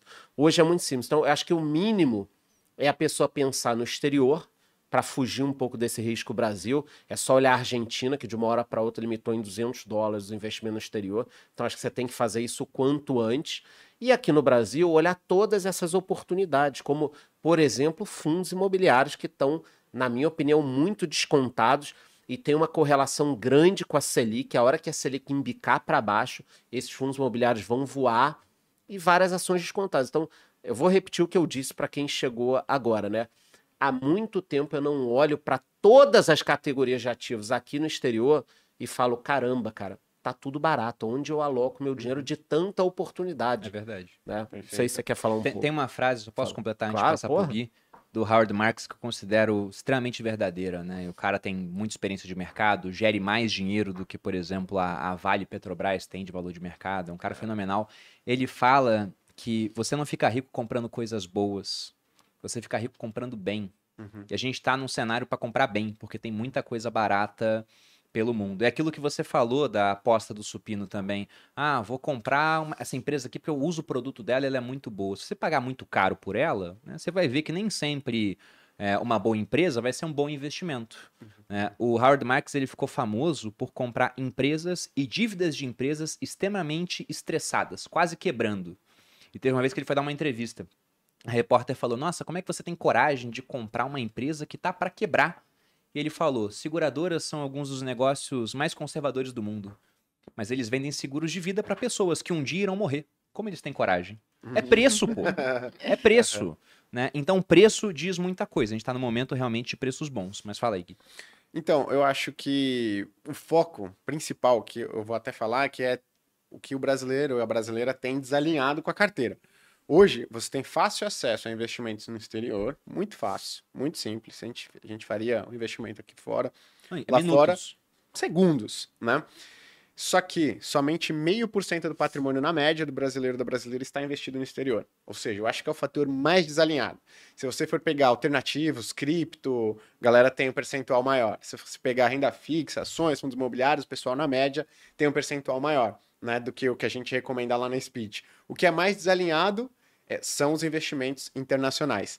né? Então, poxa, por que não investir em uma economia mais produtiva, né, ah, mais favorável ao ambiente de se fazer negócios, em que as empresas tendem a entregar resultados maiores, né, e que vão continuar assim, que entregaram e que tendem a continuar entregando, e que estão, inclusive, em um momento historicamente atrativo também lá, né? Poxa, então acho que faz total sentido uma alocação lá fora. E de- né, até detalhe, por que, que eu acho que o investimento internacional no Brasil ele sempre vai ser muito bom? Porque a tendência do dólar é subir. A tendência do dólar é subir. Quando eu falo isso, as pessoas falam, Gui, Há por 100 quê? anos. Há 100 anos. Desde até- sempre. Eu diria, eu diria que desde 1776 a tendência do dólar contra as Nossa, nossas gente. moedas a subir. Não, Foi e quando aí... foi criado o dólar? É, o o dólar, na verdade, ele existe até antes da independência americana. Ele era uma unidade de peso em prata. É que depois da independência, o Congresso foi, discutiu e reconheceu o dólar como moeda. Mas Tá. ele é anterior. Ele não foi inventado pelo governo, ele foi só assumido. Hum. E detalhe, é, por que que eu acho, né? Muitas pessoas falam, ah, a tendência do dólar é subir sempre aí contra a moeda do Brasil. Por quê? Porque é o seguinte, você tem dois países, Brasil e Estados Unidos. Vamos supor que a inflação no Brasil é de 20%, em um determinado período nos Estados Unidos é zero. Só pra gente fazer uma base de comparação. O que, que significa inflação? Aumento generalizado dos preços. Quando você fala aumento generalizado dos preços, você fala do salário também. Né? Não o salário real, você não está ganhando poder de compra, mas seu salário nominalmente vai ser corrigido na média da população. Supondo então que a média da remuneração da população, das empresas, ela suba a 20% também. O que, que acontece? O brasileiro, os entes econômicos brasileiros, os agentes, eles vão ganhar mais poder de compra com relação aos Estados Unidos, se o câmbio ficar parado. Então, automaticamente, o brasileiro vai falar: opa, vou comprar mais coisa de fora, porque eu ganhava 2 mil, agora eu ganho 2.400, consigo comprar mais coisa lá de fora, porque eu ganhei 400 reais e o dólar tá parado. E o meu salário aumentou lá com relação aos Estados Unidos, né, se o dólar fica parado. Agora, que que isso, que que, qual que é a consequência disso? O brasileiro passa a comprar mais coisas em dólar. As empresas brasileiras passam a comprar mais coisa em dólar, enquanto o americano passa a comprar menos coisa do Brasil, mandar menos dinheiro para cá. E aí você tem um ajuste cambial, você tem uma desvalorização da nossa moeda. Então, se, na média, o Brasil tiver uma inflação nos próximos 30 anos 3% acima dos Estados Unidos, o dólar, daqui a 30 anos, vai estar valendo mais ou menos 12,50. Então, a tendência é que o dólar continue subindo daqui para frente. Então, para mim, é o investimento mais claro que o brasileiro e a brasileira tem que ter na carteira, independente de qual seja o governo, é o internacional. E é o que a gente menos tem. Então, eu acho que, independente. do- Aqui a gente está falando muito de governo, né? Mas. Independente de governo. Independente de governo. É o que você tem, mais tem que ter na sua carteira, né? Eu acho que é um investimento mais importante, na verdade, é investimento internacional. É o que as pessoas menos têm. Simplesmente porque o dólar vai continuar subindo, essa é a tendência. É até um caso de dissonância cognitiva, né? O bipolaridade que o brasileiro tem, porque pelo menos metade do país não está satisfeito com o resultado da eleição, mas não investem lá fora. Exato. Eu, eu não falo que a gente vai virar uma Argentina ou uma Venezuela em quatro anos. Acho muito extremo isso. Mas tem cara que fala, você tá errado. Eu pergunto, você tá investindo lá fora? Ele fala, não. É. Então, ele, ele quer estar certo sobre o cenário, e Uhum. quando acontecer, ele tá na merda. Uhum. E eu que tô errado, se isso acontecer, por exemplo, eu vou estar bem. Porque Ah. eu tenho parte do meu capital lá fora permanentemente. Porque é como o Gui falou, é questão estrutural. Uhum. Se os Estados Unidos crescem mais do que a gente e tem menos inflação, eles vão se valorizar mais do que a gente ao longo do tempo. As, as suas empresas e também a sua moeda. Né? A gente brincou aqui, o Charles falou, é uma tendência de 100 anos. Eu falei que é até maior, porque desde a criação dos Estados Unidos, a moeda deles é uma só. É o dólar. Nunca tiveram que cortar zeros. Nunca aconteceu nos Estados Unidos de, nossa, o pãozinho que era um dólar agora custa mil dólares. Vamos tirar três zeros aí para voltar a ser um dólar e simplificar a conta. Nunca aconteceu. Aqui no Brasil, se a gente for pegar desde a chegada da família real aqui fugindo do Napoleão, né, deixaram ele a ver navios, né, como diz o ditado, nós já tivemos 10 moedas. A gente tinha os réis, que inclusive réis é o plural de real, então a moeda deu errado lá atrás, a gente recriou agora. Aí, Dom João, quando voltou para Portugal, pegou todo o ouro que tinha no Banco do Brasil, perdemos o lastro em ouro, a inflação disparou, o pão que custava um real né, virou mil réis. Aí falaram que era moeda nova. Agora é um mil réis a moeda nova. Aí essa moeda durou bastante tempo. Depois, já na época da República, trocaram cruzeiro. Aí com os militares, cruzeiro novo. Né? E aí, uma hora eles mudaram novamente para Cruzeiro, porque falar, ah, já tem três anos como Cruzeiro Novo, não é mais Cruzeiro Novo, tipo a Casa Nova. Daqui a uns três anos não é mais Casa Nova, é a casa. Uhum. aí depois, Cruzado, Cruzado Novo, Cruzado, Cruzeiro Real, até que chegou no Real, que é um sucesso, mesmo tendo perdido 86% do poder de compra nos últimos 28 anos, porque as outras foram mega fracassos. Pegando cortes de zero que a gente teve ao longo da história, nós cortamos zeros 21 vezes num período pouco maior do que 200 anos. Então, eu não acho que a nossa inflação vai voltar a ser aquela mega inflação dos anos 80, é, mas pensando no que pode vir depois de 2023, né, com o resultado das políticas, porque 2023, mais auxílio, mais benefício, mais dinheiro na mão do povo, é mais consumo, a gente deve ver um ano de economia crescendo. Perfeito. Né? E também com essa conjuntura internacional que favorece o Brasil, não tanto quanto lá atrás, no primeiro governo do Lula ou no segundo, porque lá você tinha uma China crescendo, Estados Unidos crescendo, zona do euro crescendo. Agora esse pessoal não está crescendo. Então já dá uma atrapalhada.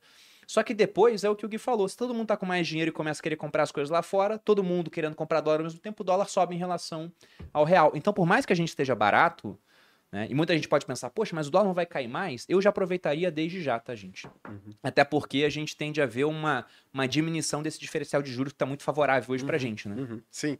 É, não, eu acho que o, né, se, se, você for olhar a curtíssimo prazo, eu acho que é ok. Você tem uma janela de meses aí em que realmente o real pode se valorizar contra o dólar. Mas você não vai pegar toda a sua grana e colocar em um único dia em dólar, né? Investir lá fora. Então você vai fazendo isso de maneira gradual. Então a chance de você ah, sair na foto, né? Que as pessoas têm medo de sair na foto lá, comprar na máxima, o negócio continua caindo e tudo mais. Se você faz isso de maneira gradual, acho que é a melhor atitude que você pode tomar aí, né? Para ajustar seus investimentos com um, economias desenvolvidas e que tendem a continuar crescendo, né? Então, poxa, uma maneira muito fácil é ir lá no seu home broker e comprar IVVB11. É, eu eu peguei essa época que o Bruno falou de cortar zero, de nota. Você tinha nota em casa e de repente a nota mudava o valor. Tinha carimbo Só no do carimbo banco. Algumas. Puta, era um negócio que não parava. Então, o, o plano real deu certo nesse aspecto. E uma curiosidade pra galera, tá? Antes do plano real, os anúncios de apartamentos, carros, tudo isso dólar. no jornal eram em dólar. Você ia visitar um apartamento para comprar, você queria comprar um carro, a gente X mil assim. dólares para você para você comprar. Só que é difícil no imaginário das pessoas pensar que isso possa acontecer com o Brasil. Eu também acho que o Brasil é diferente da, da Argentina e da Venezuela.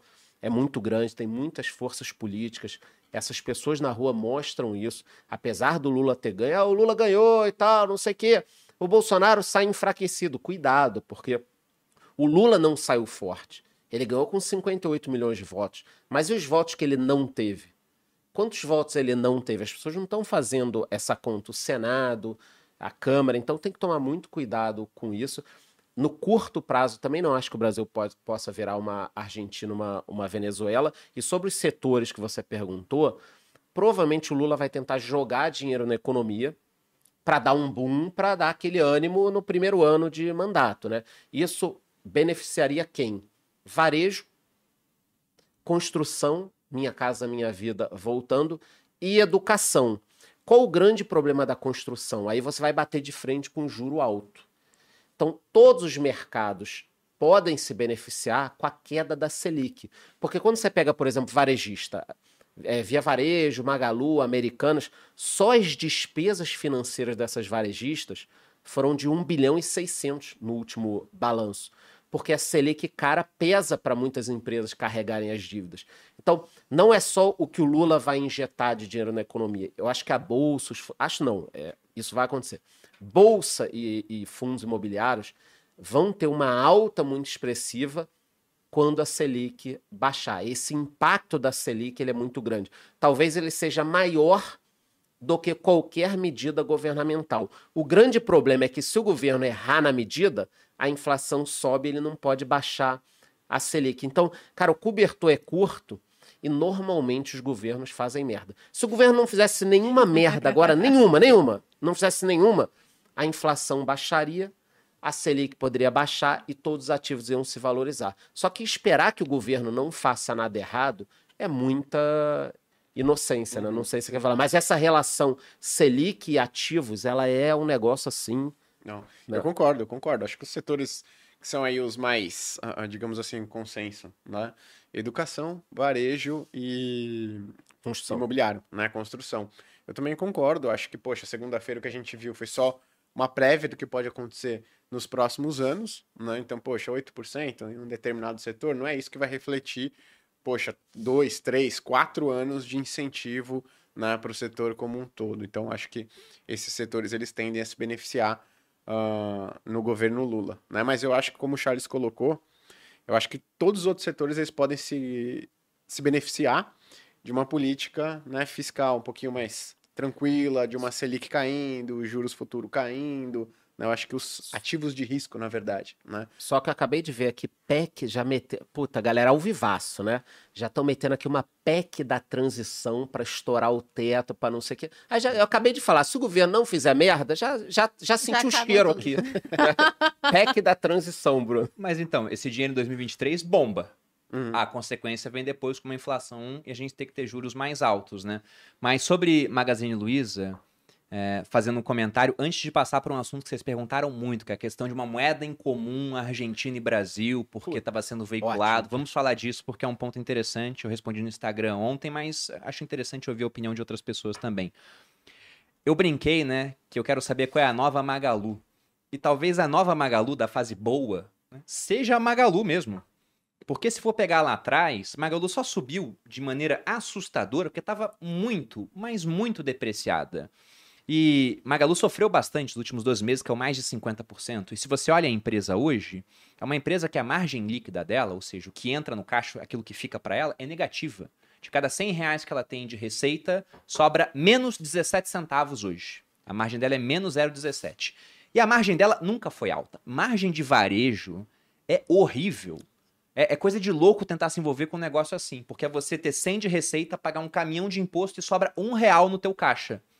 Aí você pensa, nossa, pra que virar sócio de um negócio assim? Mas veja, você pode estar comprando algo que agora não tem margem e de repente essa margem que era, era negativa vai para 1,5%. Você pega uma B3, né? B3 tem 40% de margem. Aí muda de 40 para 41, não dá tanta diferença assim no resultado. Agora você pega uma varejista que tem 1 e muda para 2, vai, vai dobrar o lucro, pô. Mais do que isso, às vezes, né? Porque tem a questão de um custo fixo que deixava o lucro mais baixo. Mas, enfim, isso pode ser explosivo no final das contas. Se você olha uma Magazine Luiza que em 2021 teve 35 bilhões de receita, a margem está negativa, é prejuízo. Se vai para 1% a margem, que é menos do que a média deles, na verdade um pouquinho mais, 0,88 é a média deles. 0,88 é a média do Magazine Luiza. É ridícula a margem deles. Né? Mas se vai para 1, já vira 350 milhões que vai parar no caixa da empresa. Então, para o varejo, se você tem as pessoas com mais dinheiro na mão para poder consumir, basta que você volte até o ano da pandemia, quando começou a questão do auxílio, eles costumam explodir num primeiro momento. Mas é um setor Va- complicado. né? Varejo é giro. A margem é sempre pequena, então o cara ganha como Grande giro. quantidade. Não pode ficar o Uhum. estoque parado, não pode. Agora, só uma curiosidade, eu, tô olhando aqui. Se a Magalu voltasse pro preço é, topo histórico, que é o que muita gente pagou, né? Aquele mo- momento ilusão, né? Caso a Magalu volte pro topo histórico, ela precisaria subir 460%. Então, se o cara É, comprar não. agora Uhum. só na expectativa dela voltar para o topo histórico, só que o topo histórico está vinculado diretamente a uma Selic de 2%, onde o teu custo de carregar uma dívida é baixo e as pessoas compram muito e o crediário, com a Selic a 2%, Tomar crédito pra cacete. você consegue fazer 12 vezes sem juros, foda-se. Uhum. Ah, sem tubo juros, aí você consegue vender bem. Então, é, as pessoas têm que entender isso, essa correlação entre Selic e ativos financeiros e que essas cagadas que o governo faz subindo a inflação, deixando a Selic lá em cima, atrapalha muito a economia, muito. Cara, comprar um apartamento com um juro de 15% ao ano é totalmente di- diferente de comprar com 4% ao ano, né? O impacto, você paga dois imóveis, entendeu? Bom, já aproveitando então essa questão que a gente está comentando de inflação e juros,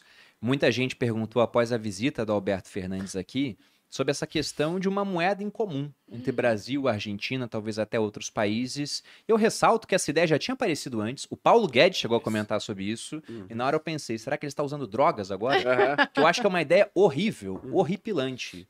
Né? Até porque você pensa, né? Poxa, o Brasil, inflação em 7%. A Argentina está em 83%, deve bater 100% até o final do ano, segundo expectativas. Como é que você vai ter um Banco Central em comum coordenando uma taxa de juros para isso, por Uhum. exemplo? Mas eu queria saber a opinião de vocês. O que que vocês acham Fala dessa ideia? fala aí que eu vou tomar um, Pontos ri- positivos um e negativos. Aqui, ó. De- Vamos supor que você, né, seja, vocês dois, casal, sustentam outras pessoas, outros casais da sua família, né? De maneira total. Poxa, vocês compartilham o mesmo orçamento. Vocês ganham os recursos, a maior parte dos recursos, mas o orçamento, as receitas, elas são compartilhadas. As despesas todo mundo pega ali da mesma conta corrente, né? O que, que acontece? Poxa, às vezes você tem um irmão que tá lá gastando mó grana, né? Poxa, seus irmãos estão gastando dinheiro pra caramba e tal. O que, que você faz? Você fala, nossa, não vai dar orçamento. Eu vou ter que segurar. Você passa a fazer um ajuste fiscal porque outras pessoas que estão ali inseridas no mesmo orçamento, elas começam a fazer uma série de besteiras. Então, para mim, do ponto de vista, vamos ver com que a gente vai compartilhar esse orçamento, essa moeda. A gente olha para os lados. Não é com a Suíça, né, cara? Não, não é com a Suíça. A gente olha para o lado e quem que a gente vai compartilhar esse orçamento aí? Poxa, são com países que têm, um- têm um histórico fiscal recente, muito ruim.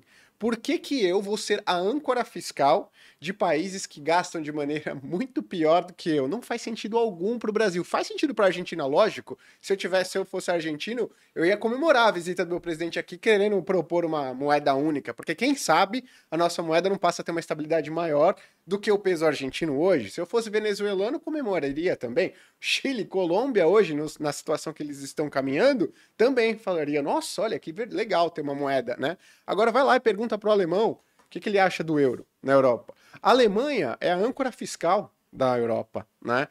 Poxa, toda a credibilidade fiscal da Europa vem de fato, muito, na grande parte, da Alemanha.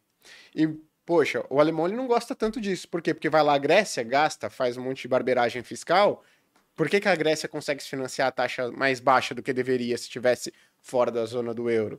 Por quê? Porque a, tem lá o, o- o- a família, né? Tem lá o pai que tem, o que primo fazer o alemão. aju- o primo alemão que tem que fazer o ajuste fiscal. Por que Portugal tá lá e gasta mais do que arrecada? Porque tem o primo alemão lá que, poxa, passa uma credibilidade fiscal, né? Por que, que o espanhol começa a fazer isso também? Porque tá lá. Mas tem uma hora que o primo alemão ele vai se revoltar, né? Essa hora pode chegar se outros, se os primos ali não se ajustarem conforme a, a- essa a, a realidade de todo mundo, né? Então eu acho ruim porque a gente não está falando em compartilhar uma moeda com outros países que têm condições econômicas ah, né, semelhantes às nossas, né? E, então acho extremamente ruim, acho que não daria certo. Cara, eu quero. Peguei fôlego aqui enquanto, enquanto isso, sobre esse lance de moeda comum, para as pessoas imaginarem. E o Paulo Guedes já falou isso lá atrás, ventilou essa, essa cagada, né? As pessoas estão achando que a América Latina é Europa e o Brasil é Alemanha. É, não vai funcionar. Para quem não entende, é, explicando melhor, é como se eu pegasse quatro a cinco amigos meus que estão negativos no banco e falasse, galera, vamos todo mundo abrir aqui uma conta conjunta. É meio isso que, que vai fazer. Então, o Brasil vai abrir uma conta conjunta com os outros países que estão com o limite estourado. Vai ser ruim para quem? É você querendo abrir conta conjunta com o teu primo que deve o AJ. Exatamente isso. então Ótima vai ser ruim ideia. para quem? E com um detalhe, o Brasil ele é muito maior do que esses países. Então, para esses países vai ficar muito bom gastar um pouquinho mais. Ah, mas isso aí vai estourar muito próximo, é, é muito pequeno, perto do que o, o Brasil tem de dinheiro. Então, criar uma, uma moeda única com esses países, no início, pode inclusive fazer com que o crescimento desses países seja muito expressivo. Seja tipo um boom nesses países de crescimento, uma estabilidade de um ano, um ano e meio, e aí depois explode a bomba no colo do Brasil, tá? Mas eu acho que podem tentar fazer isso, não agora no iníciozinho. Precisa arrumar uma coisinha aqui, outra ali, pack disso, aquilo. É, né? Melhor. É, eu tava O perguntando pro. Bruno se era fácil Isso. fazer isso, passar. Eu acho que não, né? Não. Eu espero que não. Não. Não só passar, É como é ultra complexo implementar. Se você É. pega na, na Europa, demorou bastante tempo Uhum. para que eles realmente colocassem a moeda em comum. E Que até bom. hoje você tem problemas com isso, porque lá você tem alguns países com uma inflação mais elevada do que outras, é só um Uhum. banco central, ele tem que ter uma manter a taxa de juros para toda Perfeito. aquela é, região. E aí, se ele quer levar juros para conter a inflação na Europa, que está alta, né? Batendo na casa aí dos 9, 10%, na hora que ele leva juros, pesa mais sobre países que têm um endividamento maior, como você citou o caso da Grécia, E, da Bruno, Itália. a Alemanha tem uma austeridade que o Brasil não tem. É verdade. Então, você tem no controle um país que é duríssimo. Inclusive, os outros países do euro reclamam da Alemanha, né? Porra, que merda essa Alemanha aí, não deixa nem a gente gastar mais do que arrecada, não sei o que, que droga. Agora, imagina o Brasil com um governo irresponsável no comando de uma impressora gigante de dinheiro. Cara, qual a chance de dar certo, né? E É- é não, muito- não há chance de dar certo. Eu acho que o, o benefício é que você facilita as trocas comerciais, né? Você vai ter uma série de incentivos né, ao comércio entre esses países, o que pode favorecer no curto prazo. Por exemplo, quando eu estava estudando em Portugal, o BNP ele estava transferindo e transferiu muito rápido a toda a parte de back-office internacional do banco para Portugal. Poxa, a mesma moeda, BNP Paribas, né? O é, o banco. BNP Paribas. Francês, né? né? Francês, banco francês. Então eu tava transferindo, né? Então, poxa, isso estimulou, como é, dá uma. a- a- a- estimula a atividade econômica ali da região. Tem que tomar cuidado, né? Porque se o Brasil faz isso, é capaz de que empresas brasileiras, né? Opa, então, poxa, vou abrir uma sede ali, ou vou, ter, vou jogar para lá, para um país que o custo da mão de obra é muito mais barato, né? Então, você pode ser que você estimule a atividade econômica nesses outros países, que teriam um custo de obra muito mais barato, e você acaba, inclusive, né, no curto prazo, prejudicando um pouquinho o Brasil. Mas eu tô, tô pensando aqui, né, no Não. que poderia ser bom, tá? É, eu tava pensando nisso também, fazendo o papel do advogado do diabo, né? Pegando Uhum. essa ideia que eu não considero boa, mas falando, sabe, como é que a pessoa pode defender essa ideia? Você pode ter pontos positivos no seguinte quesito. Primeiro que, por que, que o dólar ele é, é tão poderoso no mundo? Porque há muita demanda por dólares. O mundo todo faz comércio internacional utilizando o dólar. O nosso Banco Central tem reservas bilionárias em dólares. Os outros bancos centrais, a mesma coisa. E o real é uma moeda muito mais exótica, muito mais volátil, né, fraca, porque ele tem muito menos demanda. Quem demanda isso é Brasil e alguns países que têm moedas ainda piores do que a nossa. Se você cria uma moeda em comum realmente para toda essa região, você vai ter mais demanda por essa moeda no final das contas. Só que, pensando em, em demanda, tem que pensar em oferta também. Qual seria a oferta dessa moeda? E é esse o ponto. Porque a gente não está unindo uma série de economias que tem responsabilidade fiscal, que gasta menos do que arrecada. Muito pelo contrário. Só que tem um argumento também interessante, porque para a Argentina é muito fácil gastar mais do que ela arrecada, e até para o Brasil, porque nós somos donos da máquina de criar as respectivas moedas. Ah, a gente arrecada 2 trilhões de pesos, mas vamos gastar 3, cria um trilhão de pesos a mais. No momento que o Banco Central sai da Argentina, eles vão ser obrigados de alguma forma a ter algum tipo de responsabilidade fiscal.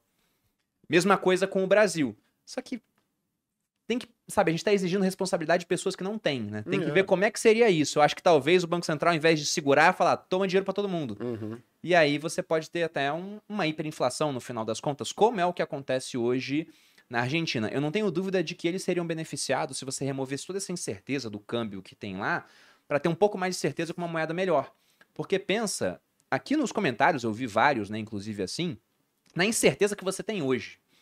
E aqui já tem gente falando, não vou mais investir no Brasil, quero tirar o dinheiro do Brasil. Eu ia abrir um negócio, não vou. Ia construir uma casa, não vou. Isso só por conta da parte política. Na Argentina, você soma a parte política, a parte monetária. Você não sabe nem o valor da moeda daqui a um ano, o quanto ela vai ser capaz de comprar.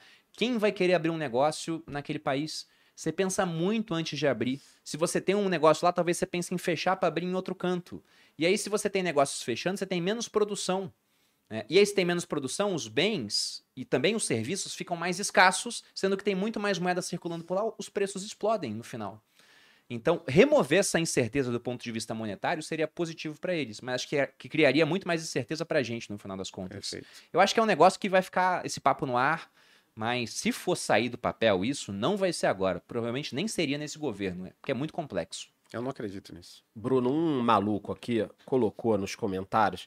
Aí eu que tenho 170 reais. Tipo assim, não dá pra fazer porra nenhuma com 170 reais. Aí quando você tava falando, não é nenhuma recomendação, mas só pra provar como as pessoas estão erradas que dá pra investir com um pouquinho, com 170 reais que ele tá falando como se não desse pra investir, dá pra você comprar dois fundos imobiliários, BCFF11 MXRF11, duas ações Itaúsa e Sanepar e duas empresas no exterior via BDR, Google e Coca-Cola. Então, com 170 reais, o cara pode comprar seis ativos diferentes, recebendo dividendos. A gente volta àquela história, né? Não investe quem não quer hoje. O cara com 170 reais pode tirar onda na balada aí, que é um investidor em múltiplos ativos. 170 reais. Dicas amorosas com Charles é, é, exatamente. Logicamente, né, pessoal? Nossa, e aí, quanto tempo eu fico milionário com esse investimento? Há uns 100 anos lá do É, dólar. Porque Na você tem que ficar encarnação. investindo muito, né, ao longo do tempo. Você É. pode começar com um pouco, entendeu? Você começa com um pouco, vai fazendo isso mensalmente, né? Eu gosto sempre de falar que o investidor bem-sucedido é o cara que faz o corriqueiro, que investiu o dinheiro dele mensalmente, ainda que o ambiente seja nada corriqueiro, que é o ambiente do mundo, tá? Vai ter guerra, vai ter sombra de algum tipo de invasão em certo canto, vai ter instabilidade política, vai acontecer coisas que você não previa, vira e mexe as coisas darão errado pelo mundo e mesmo assim esse cara tem que fazer o quê? O corriqueiro. Todo mês ele vai lá e investe. No quê? Aí muda. Você pode investir lá fora, pode investir no Brasil, pode pegar outros ativos. Agora, pegando o último ponto aqui especificamente, aproveitando que eu tô aqui com o Gui, que é, é especialista em renda fixa. Achei que você ia E esquecer. os títulos públicos, cara, porque, por exemplo, né, eu acredito que a gente está num patamar de juros bem alto, que a gente deve corrigir isso. Uhum. Só que muita gente gosta de falar que política não influencia investimento quando pensa em bolsa. Eu acho tremendamente errado esse raciocínio. Só que em renda fixa não tem como falar que não influencia, porque título público é dívida do governo. Uhum. Então depende da solidez das finanças públicas, principalmente aqueles de longo prazo, que Perfeito. querem ver como é que está a capacidade estrutural do Brasil de pagar a sua dívida. O que a gente deve esperar pensando em título público e aí separando aqueles que têm um, um prazo mais curto daqueles que têm um prazo mais longo. Legal. Eu gosto muito, né, quando a gente fala assim, poxa, de ativos de risco na renda fixa, o pessoal pensa que renda fixa é um mundo só, é o pós-fixado, que é o Só pensa que é CDI tudo Selic. Selic. É, que só sobe de maneira linearzinha, que é o famoso reloginho, mas não. 66, 67% dos títulos de renda fixa negociados são pré-fixados e indexados à inflação, que balançam bem. Então, se você aí não entende muito bem, estuda um pouquinho antes né, de escolher um título de renda fixa, porque a maior parte deles balança bem. E aí, falando onde que eu acho que estão aí as oportunidades no mercado de renda fixa? Nos IPCA de longo prazo. Detalhe, não, é pra, não tô falando aqui para você pegar e colocar toda a grana lá. Né? Tenho Mas- 100 mil, vou botar tudo lá. Não. Exato. Primeiro, por que, que eu acho que a gente está vivenciando uma oportunidade né, nesses ativos? Os investidores, né, quando eles estão passando por um momento ruim, eles acreditam que isso vai continuar para sempre. Quando eles estão passando por um momento bom, eles acreditam que isso vai Ah, continuar para sempre. Lá em 2020, né, quando a inflação, não estou falando que foi bom, né, a pandemia, mas quando a inflação estava ali nos últimos 12 meses acumulada em 2%, qual era a expectativa de inflação para os próximos 10 anos no Brasil? 3,5%. Né? E depois, passado dois, dois anos, o mercado começou a precificar a inflação para os próximos 10 anos no Brasil, porque o IPCA tá, se acumulado chegou a 12%, de 7% ao ano para os próximos 10 anos. E o que, que eu vejo hoje? Um cenário negativo com taxa de juros alta. O que, que o mercado está prevendo? Que esses juros vão continuar elevados pelos próximos 10 anos. Então você pega um IPCA mais de longo prazo, ele está pagando perto de IPCA mais 5,80, IPCA mais Tá 5.8 hoje. 5,8, certo? E as pessoas falam, pô, Gui, essa taxa 2045. não é boa. Porque lá na época da Dilma, tava IPCA mais 7. Eu falo, verdade, tava IPCA mais 7. Mas sabe qual que era a taxa de juro real neutra do Brasil naquele momento? O que é a taxa de juro real neutra no Brasil? É a taxa de juros descontada da inflação que deixa o país crescer sem pressionar a inflação. Na média, é isso que o Brasil tem que vai, né, vai seguir no médio e longo prazo. Naquela época era IPCA mais 5. Né? Então era IPCA mais 5.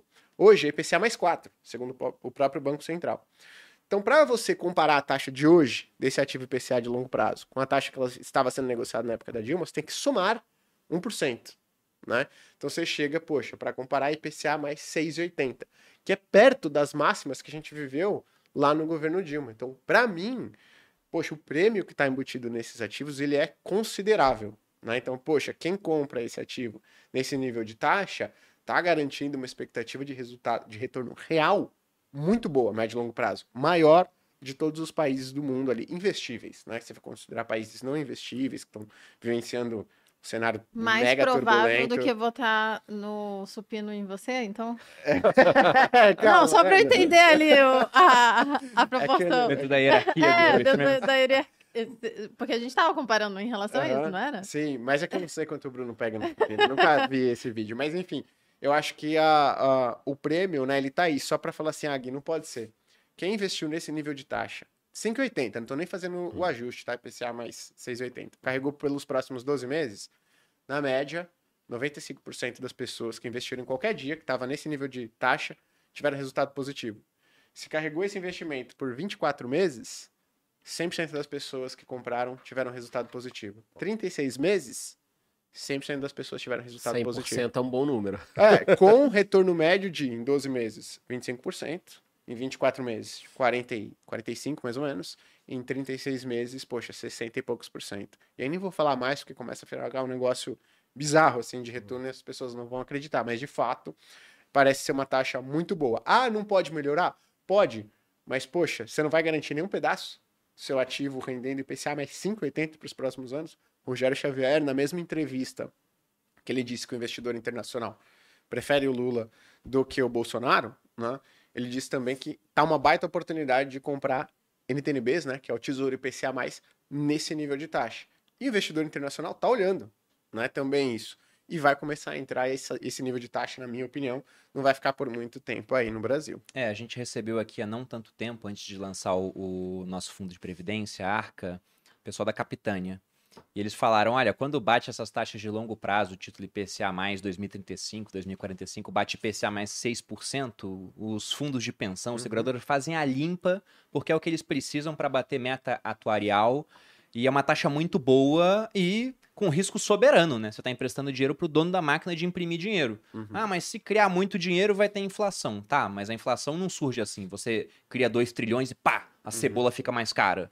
Não, alguém vai receber esse dinheiro primeiro, vai poder fazer as coisas com esse dinheiro. À medida que o dinheiro vai circulando pela economia, os preços vão sendo alterados. E eu tava olhando aqui a taxa do IPCA mais 2045. Hoje está em 5,8. Deu uma subidinha nos últimos dois dias, mas há 90 dias atrás estava em 5,98. Sim. Então, mesmo com a questão da eleição, que vai trazer mais incerteza fiscal, talvez no longo prazo, dependendo das políticas que venham a ser adotadas, a taxa ela já baixou. Então, quem comprou a quase 6 estaria com um leve ganho de marcação a mercado no final das contas.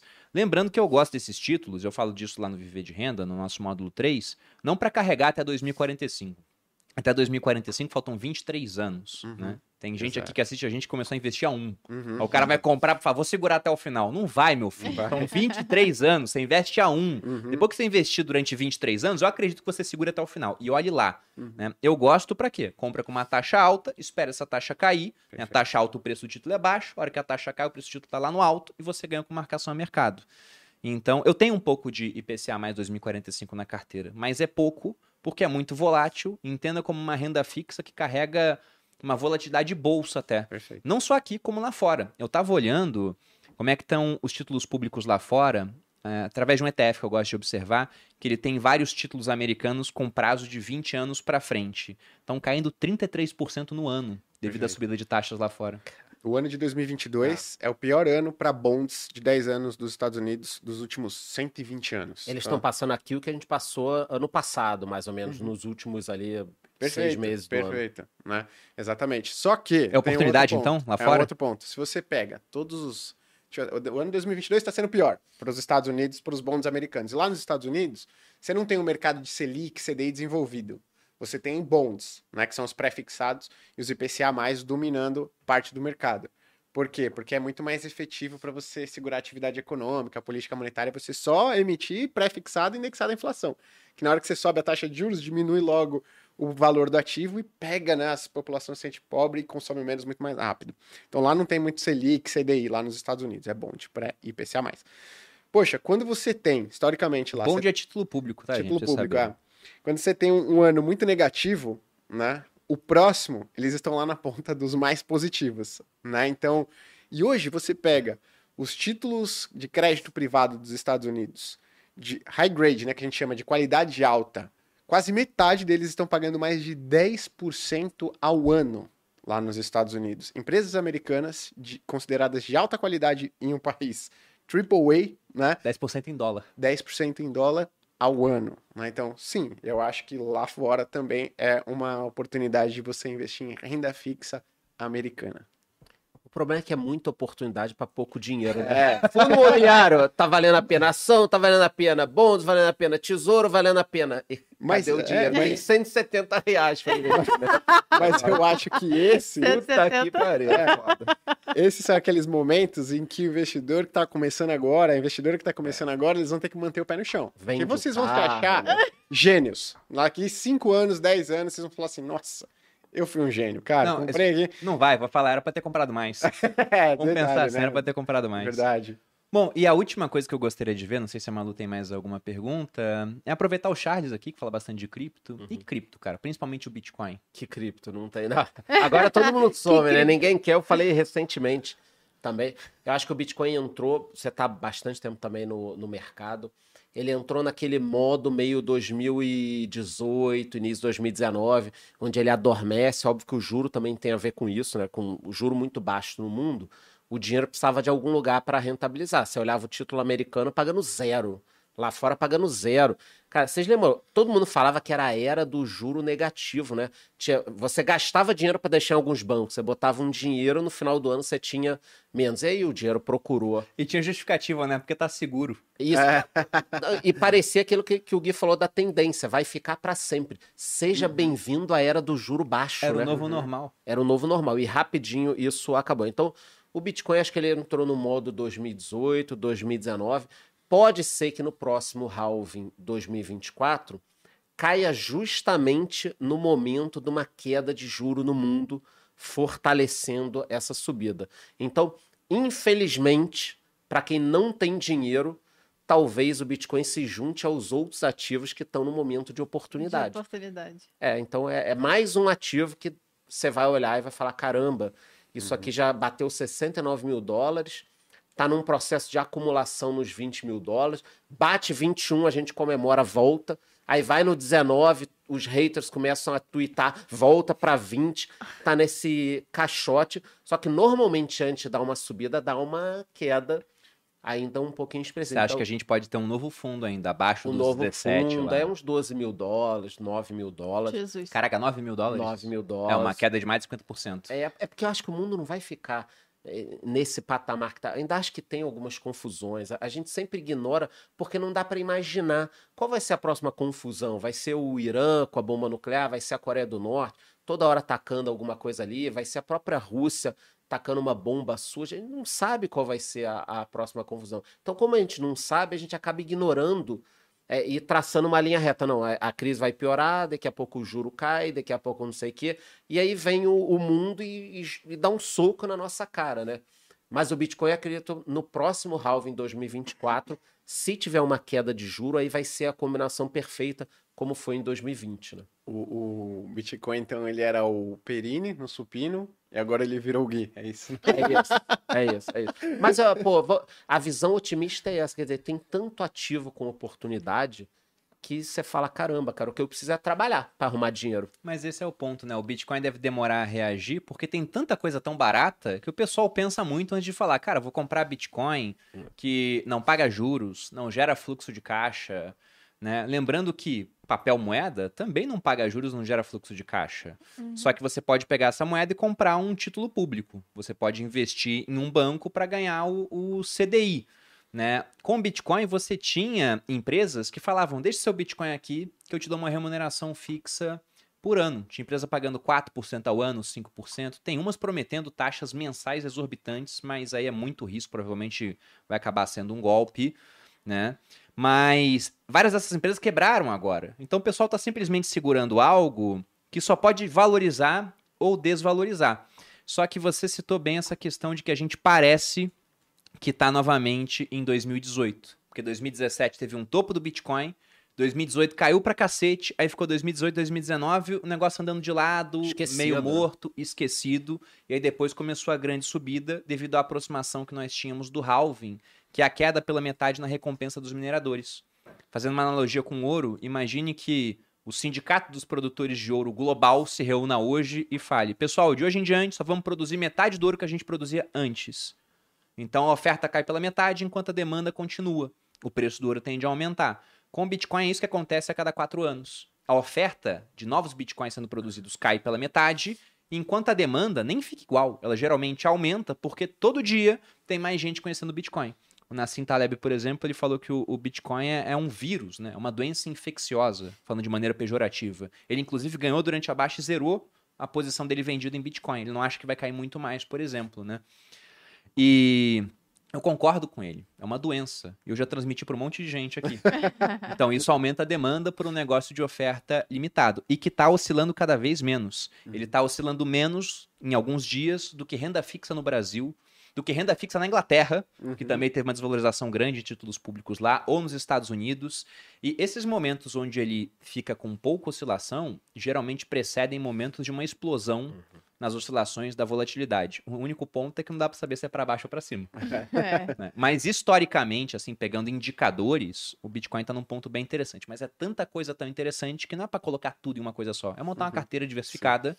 E aí fica novamente o convite para que vocês entrem na turma 19 do Viver de Renda, que abre no dia 7, na segunda-feira, para aprender a fazer isso e poder chegar num patamar onde, após acumular um bom patrimônio, vocês possam, inclusive, ter a opção de viver de renda, aqueles que quiserem. Boa. Bom, Boludinha, da minha parte era isso. Tem mais Vou alguma coisa? só que é, Lázaro Lopes deixou faz tempo esse comentário. É, deu 50 reais pra gente. Picanha eu não sei, mas seu tráfego pago eu posso fazer. Arroba Lázaro Lopes com dois S no final. Achei importante dizer aí, vai que alguém quer fazer tráfego pago. E o Fabinho Porcino falou, na dúvida, compre dólar. Eu estou achando sempre mandando aí pra gente. É, estou achando ótimo essa oportunidade de dólar baixo, porque eu sei que ao longo do prazo o dólar vai decolar, devido à instabilidade política e econômica. Faz o L. Foi ele que escreveu. e esse daqui eu não sei se, se, se dá para ler, mas é, é pouquinho dinheiro. Bom, eu vou, vou ler essa aqui, fica uma última pergunta então. O Rodrigo Carlos, comprei a Eletrobras com a FGTS na privatização que nós tivemos nesse ano. Alguma chance do governo desfazer a privatização? O que, vocês acham? Fala aí, pode falar. Pode falar. Não, eu, ah, eu ele falou, que... economista sincero, me ajuda, seja sincero. Ele o disse, custo, ele finalizou o assim. custo político seria muito alto e tem outras coisas para o governo gastar do que reverter uma, uma Improvável, então. A moeda política não vale a pena. É. Mas aqui é Brasil, porra. Né? Mas é improvável. Cara, não. nada é improvável no Brasil, é. gente. É. Aliás, nada é impossível. Muita coisa é improvável. Impossível não. Eu lembro quando o Lula ele foi preso. E o pessoal falou: acabou agora, né? Foi preso, não tem mais ficha limpa, mesmo sendo solto, não pode mais concorrer. Aí eu falava, isso aqui é Brasil. Uhum. E Lula foi eleito nas A chance agora. é falarem que a privatização nós. não aconteceu. não aconteceu, né? Foi uma ilusão. Não precisa desfazer o que não foi feito, porque olhando na regra. Bom, aí é Brasil. É. Eles podem comprar as ações também, pô. É que eles não participaram da é. subscrição do aumento de capital, né? Voltam a ser os majoritários uhum. e mandam na empresa. Eu, eu, acho improvável, até porque no, no, caso da eleição do Lula, você tinha claramente as pessoas falando que queriam o Lula de volta, né? O próprio PT. Que, poxa, isso daí é um golpe para ele não se candidatar mais e tudo mais. E no caso da reestatização, digamos assim, da, da Eletrobras, o próprio PT já falou antes das eleições de que não teria intenção de acabar com esse processo que foi realizado na Eletrobras. Então, eu acho muito difícil ocorrer, tanto pela parte do custo político, até pela parte, poxa, das intenções que já foram uh, uh, demonstradas aí antes mesmo da, da eleição. Né? Então acho que. Pouco provável. É, e o que não foi feito não vai ser agora, né? Novas é. privatizações, Correios, ah, agora... é, Petrobras, agora acabou. O que foi, foi. Agora é hora de criar novas estatais e tal. Aquele esqueminha, esqueminha Brasil, né? É. Vamos ver, né? O futuro dirá o que irá acontecer. Mas eu quero agradecer a nossa audiência, também aos nossos convidados. Inclusive, deixem as redes sociais de vocês para que o público possa seguir e aprender mais. Quem quiser me encontrar no YouTube, canal Economista Sincero e canal Calma Porra. No Instagram, charles.vix com W. E é isso. Economista Sincero por aí. Boa. Meu Instagram é gui.cadonhoto, né? Eu tô no YouTube da Finclass e no YouTube da Speech, então se inscreve lá porque semanalmente tem conteúdo sobre renda fixa, ações, fundos imobiliários e tudo mais. E para quem quiser, né, uma a, sugestão de alocação estrutural, quanto que eu coloco em ações, fundos imobiliários, ativos internacionais, Pô, vai lá, acho que o terceiro último post do meu Instagram é a sugestão de alocação estrutural a gente, que a gente elaborou lá na Speech, uma série de estudos olhando para o passado, olhando para o futuro. Então, Gui.cadonhoto acho que pode ajudar bastante gente. E vocês podem me encontrar no arroba Maluperini, não tão azeda quanto hoje eu estava aqui. Inclusive, estava treta nos comentários ali, só porque eu fui azeda um pouquinho, o pessoal não curtiu. Não curtiu Mas assistam, inclusive, o podcast novamente, já que vocês não estavam prestando atenção, e sim, prestando atenção na, na, treta do comentário. E obrigado pela audiência. E também vocês me encontram aqui no podcast Os Sócios, não tão azeda, toda semanalmente. Curtam o vídeo, cambada. Eu tô vendo que vocês não curtiram, a nossa audiência tá alta e vocês só temos aqui 1.800 ou sei lá, algo parecido de curtidas. Então curtam e se inscrevam no canal, gostando ou não de mim. Às vezes eu fico mais quieta, às vezes eu falo um pouco mais. Acontece. Vocês podem não gostar da Malu, mas, gente, sinceramente, não gostar de mim? Se inscreva aqui no canal, né? Por favor, pessoal, francamente, né, gente? Mas vocês podem me encontrar no Instagram, Bruno Underline Perini, no canal do YouTube Você Mais Rico, tem vídeo toda segunda e quarta-feira, aqui no podcast só semanalmente, e para quem quiser ficar novamente convite, lá no Viver de Renda, turma 19, ao longo de 12 semanas, né, com aulas todo domingo, monitoria da minha equipe na terça-feira, live de plantão de dúvidas comigo na quinta. Lembrando que todas as dúvidas são respondidas também em um grupo que a gente tem fechado no Facebook exclusivo para alunos. E lá você vai aprender a sair do zero até se transformar num investidor de verdade, montando uma carteira diversificada entre diferentes ativos, moedas e países, pegando o que há de melhor aqui no Brasil e também no mercado americano. Lembrando que ela é uma janela para o mundo, né? Você pode pegar o mundo inteiro a partir dos Estados Unidos. Muito obrigado pela audiência. Os nossos convidados, novamente, muito obrigado. Um grande abraço e até a próxima, pessoal. Beijos.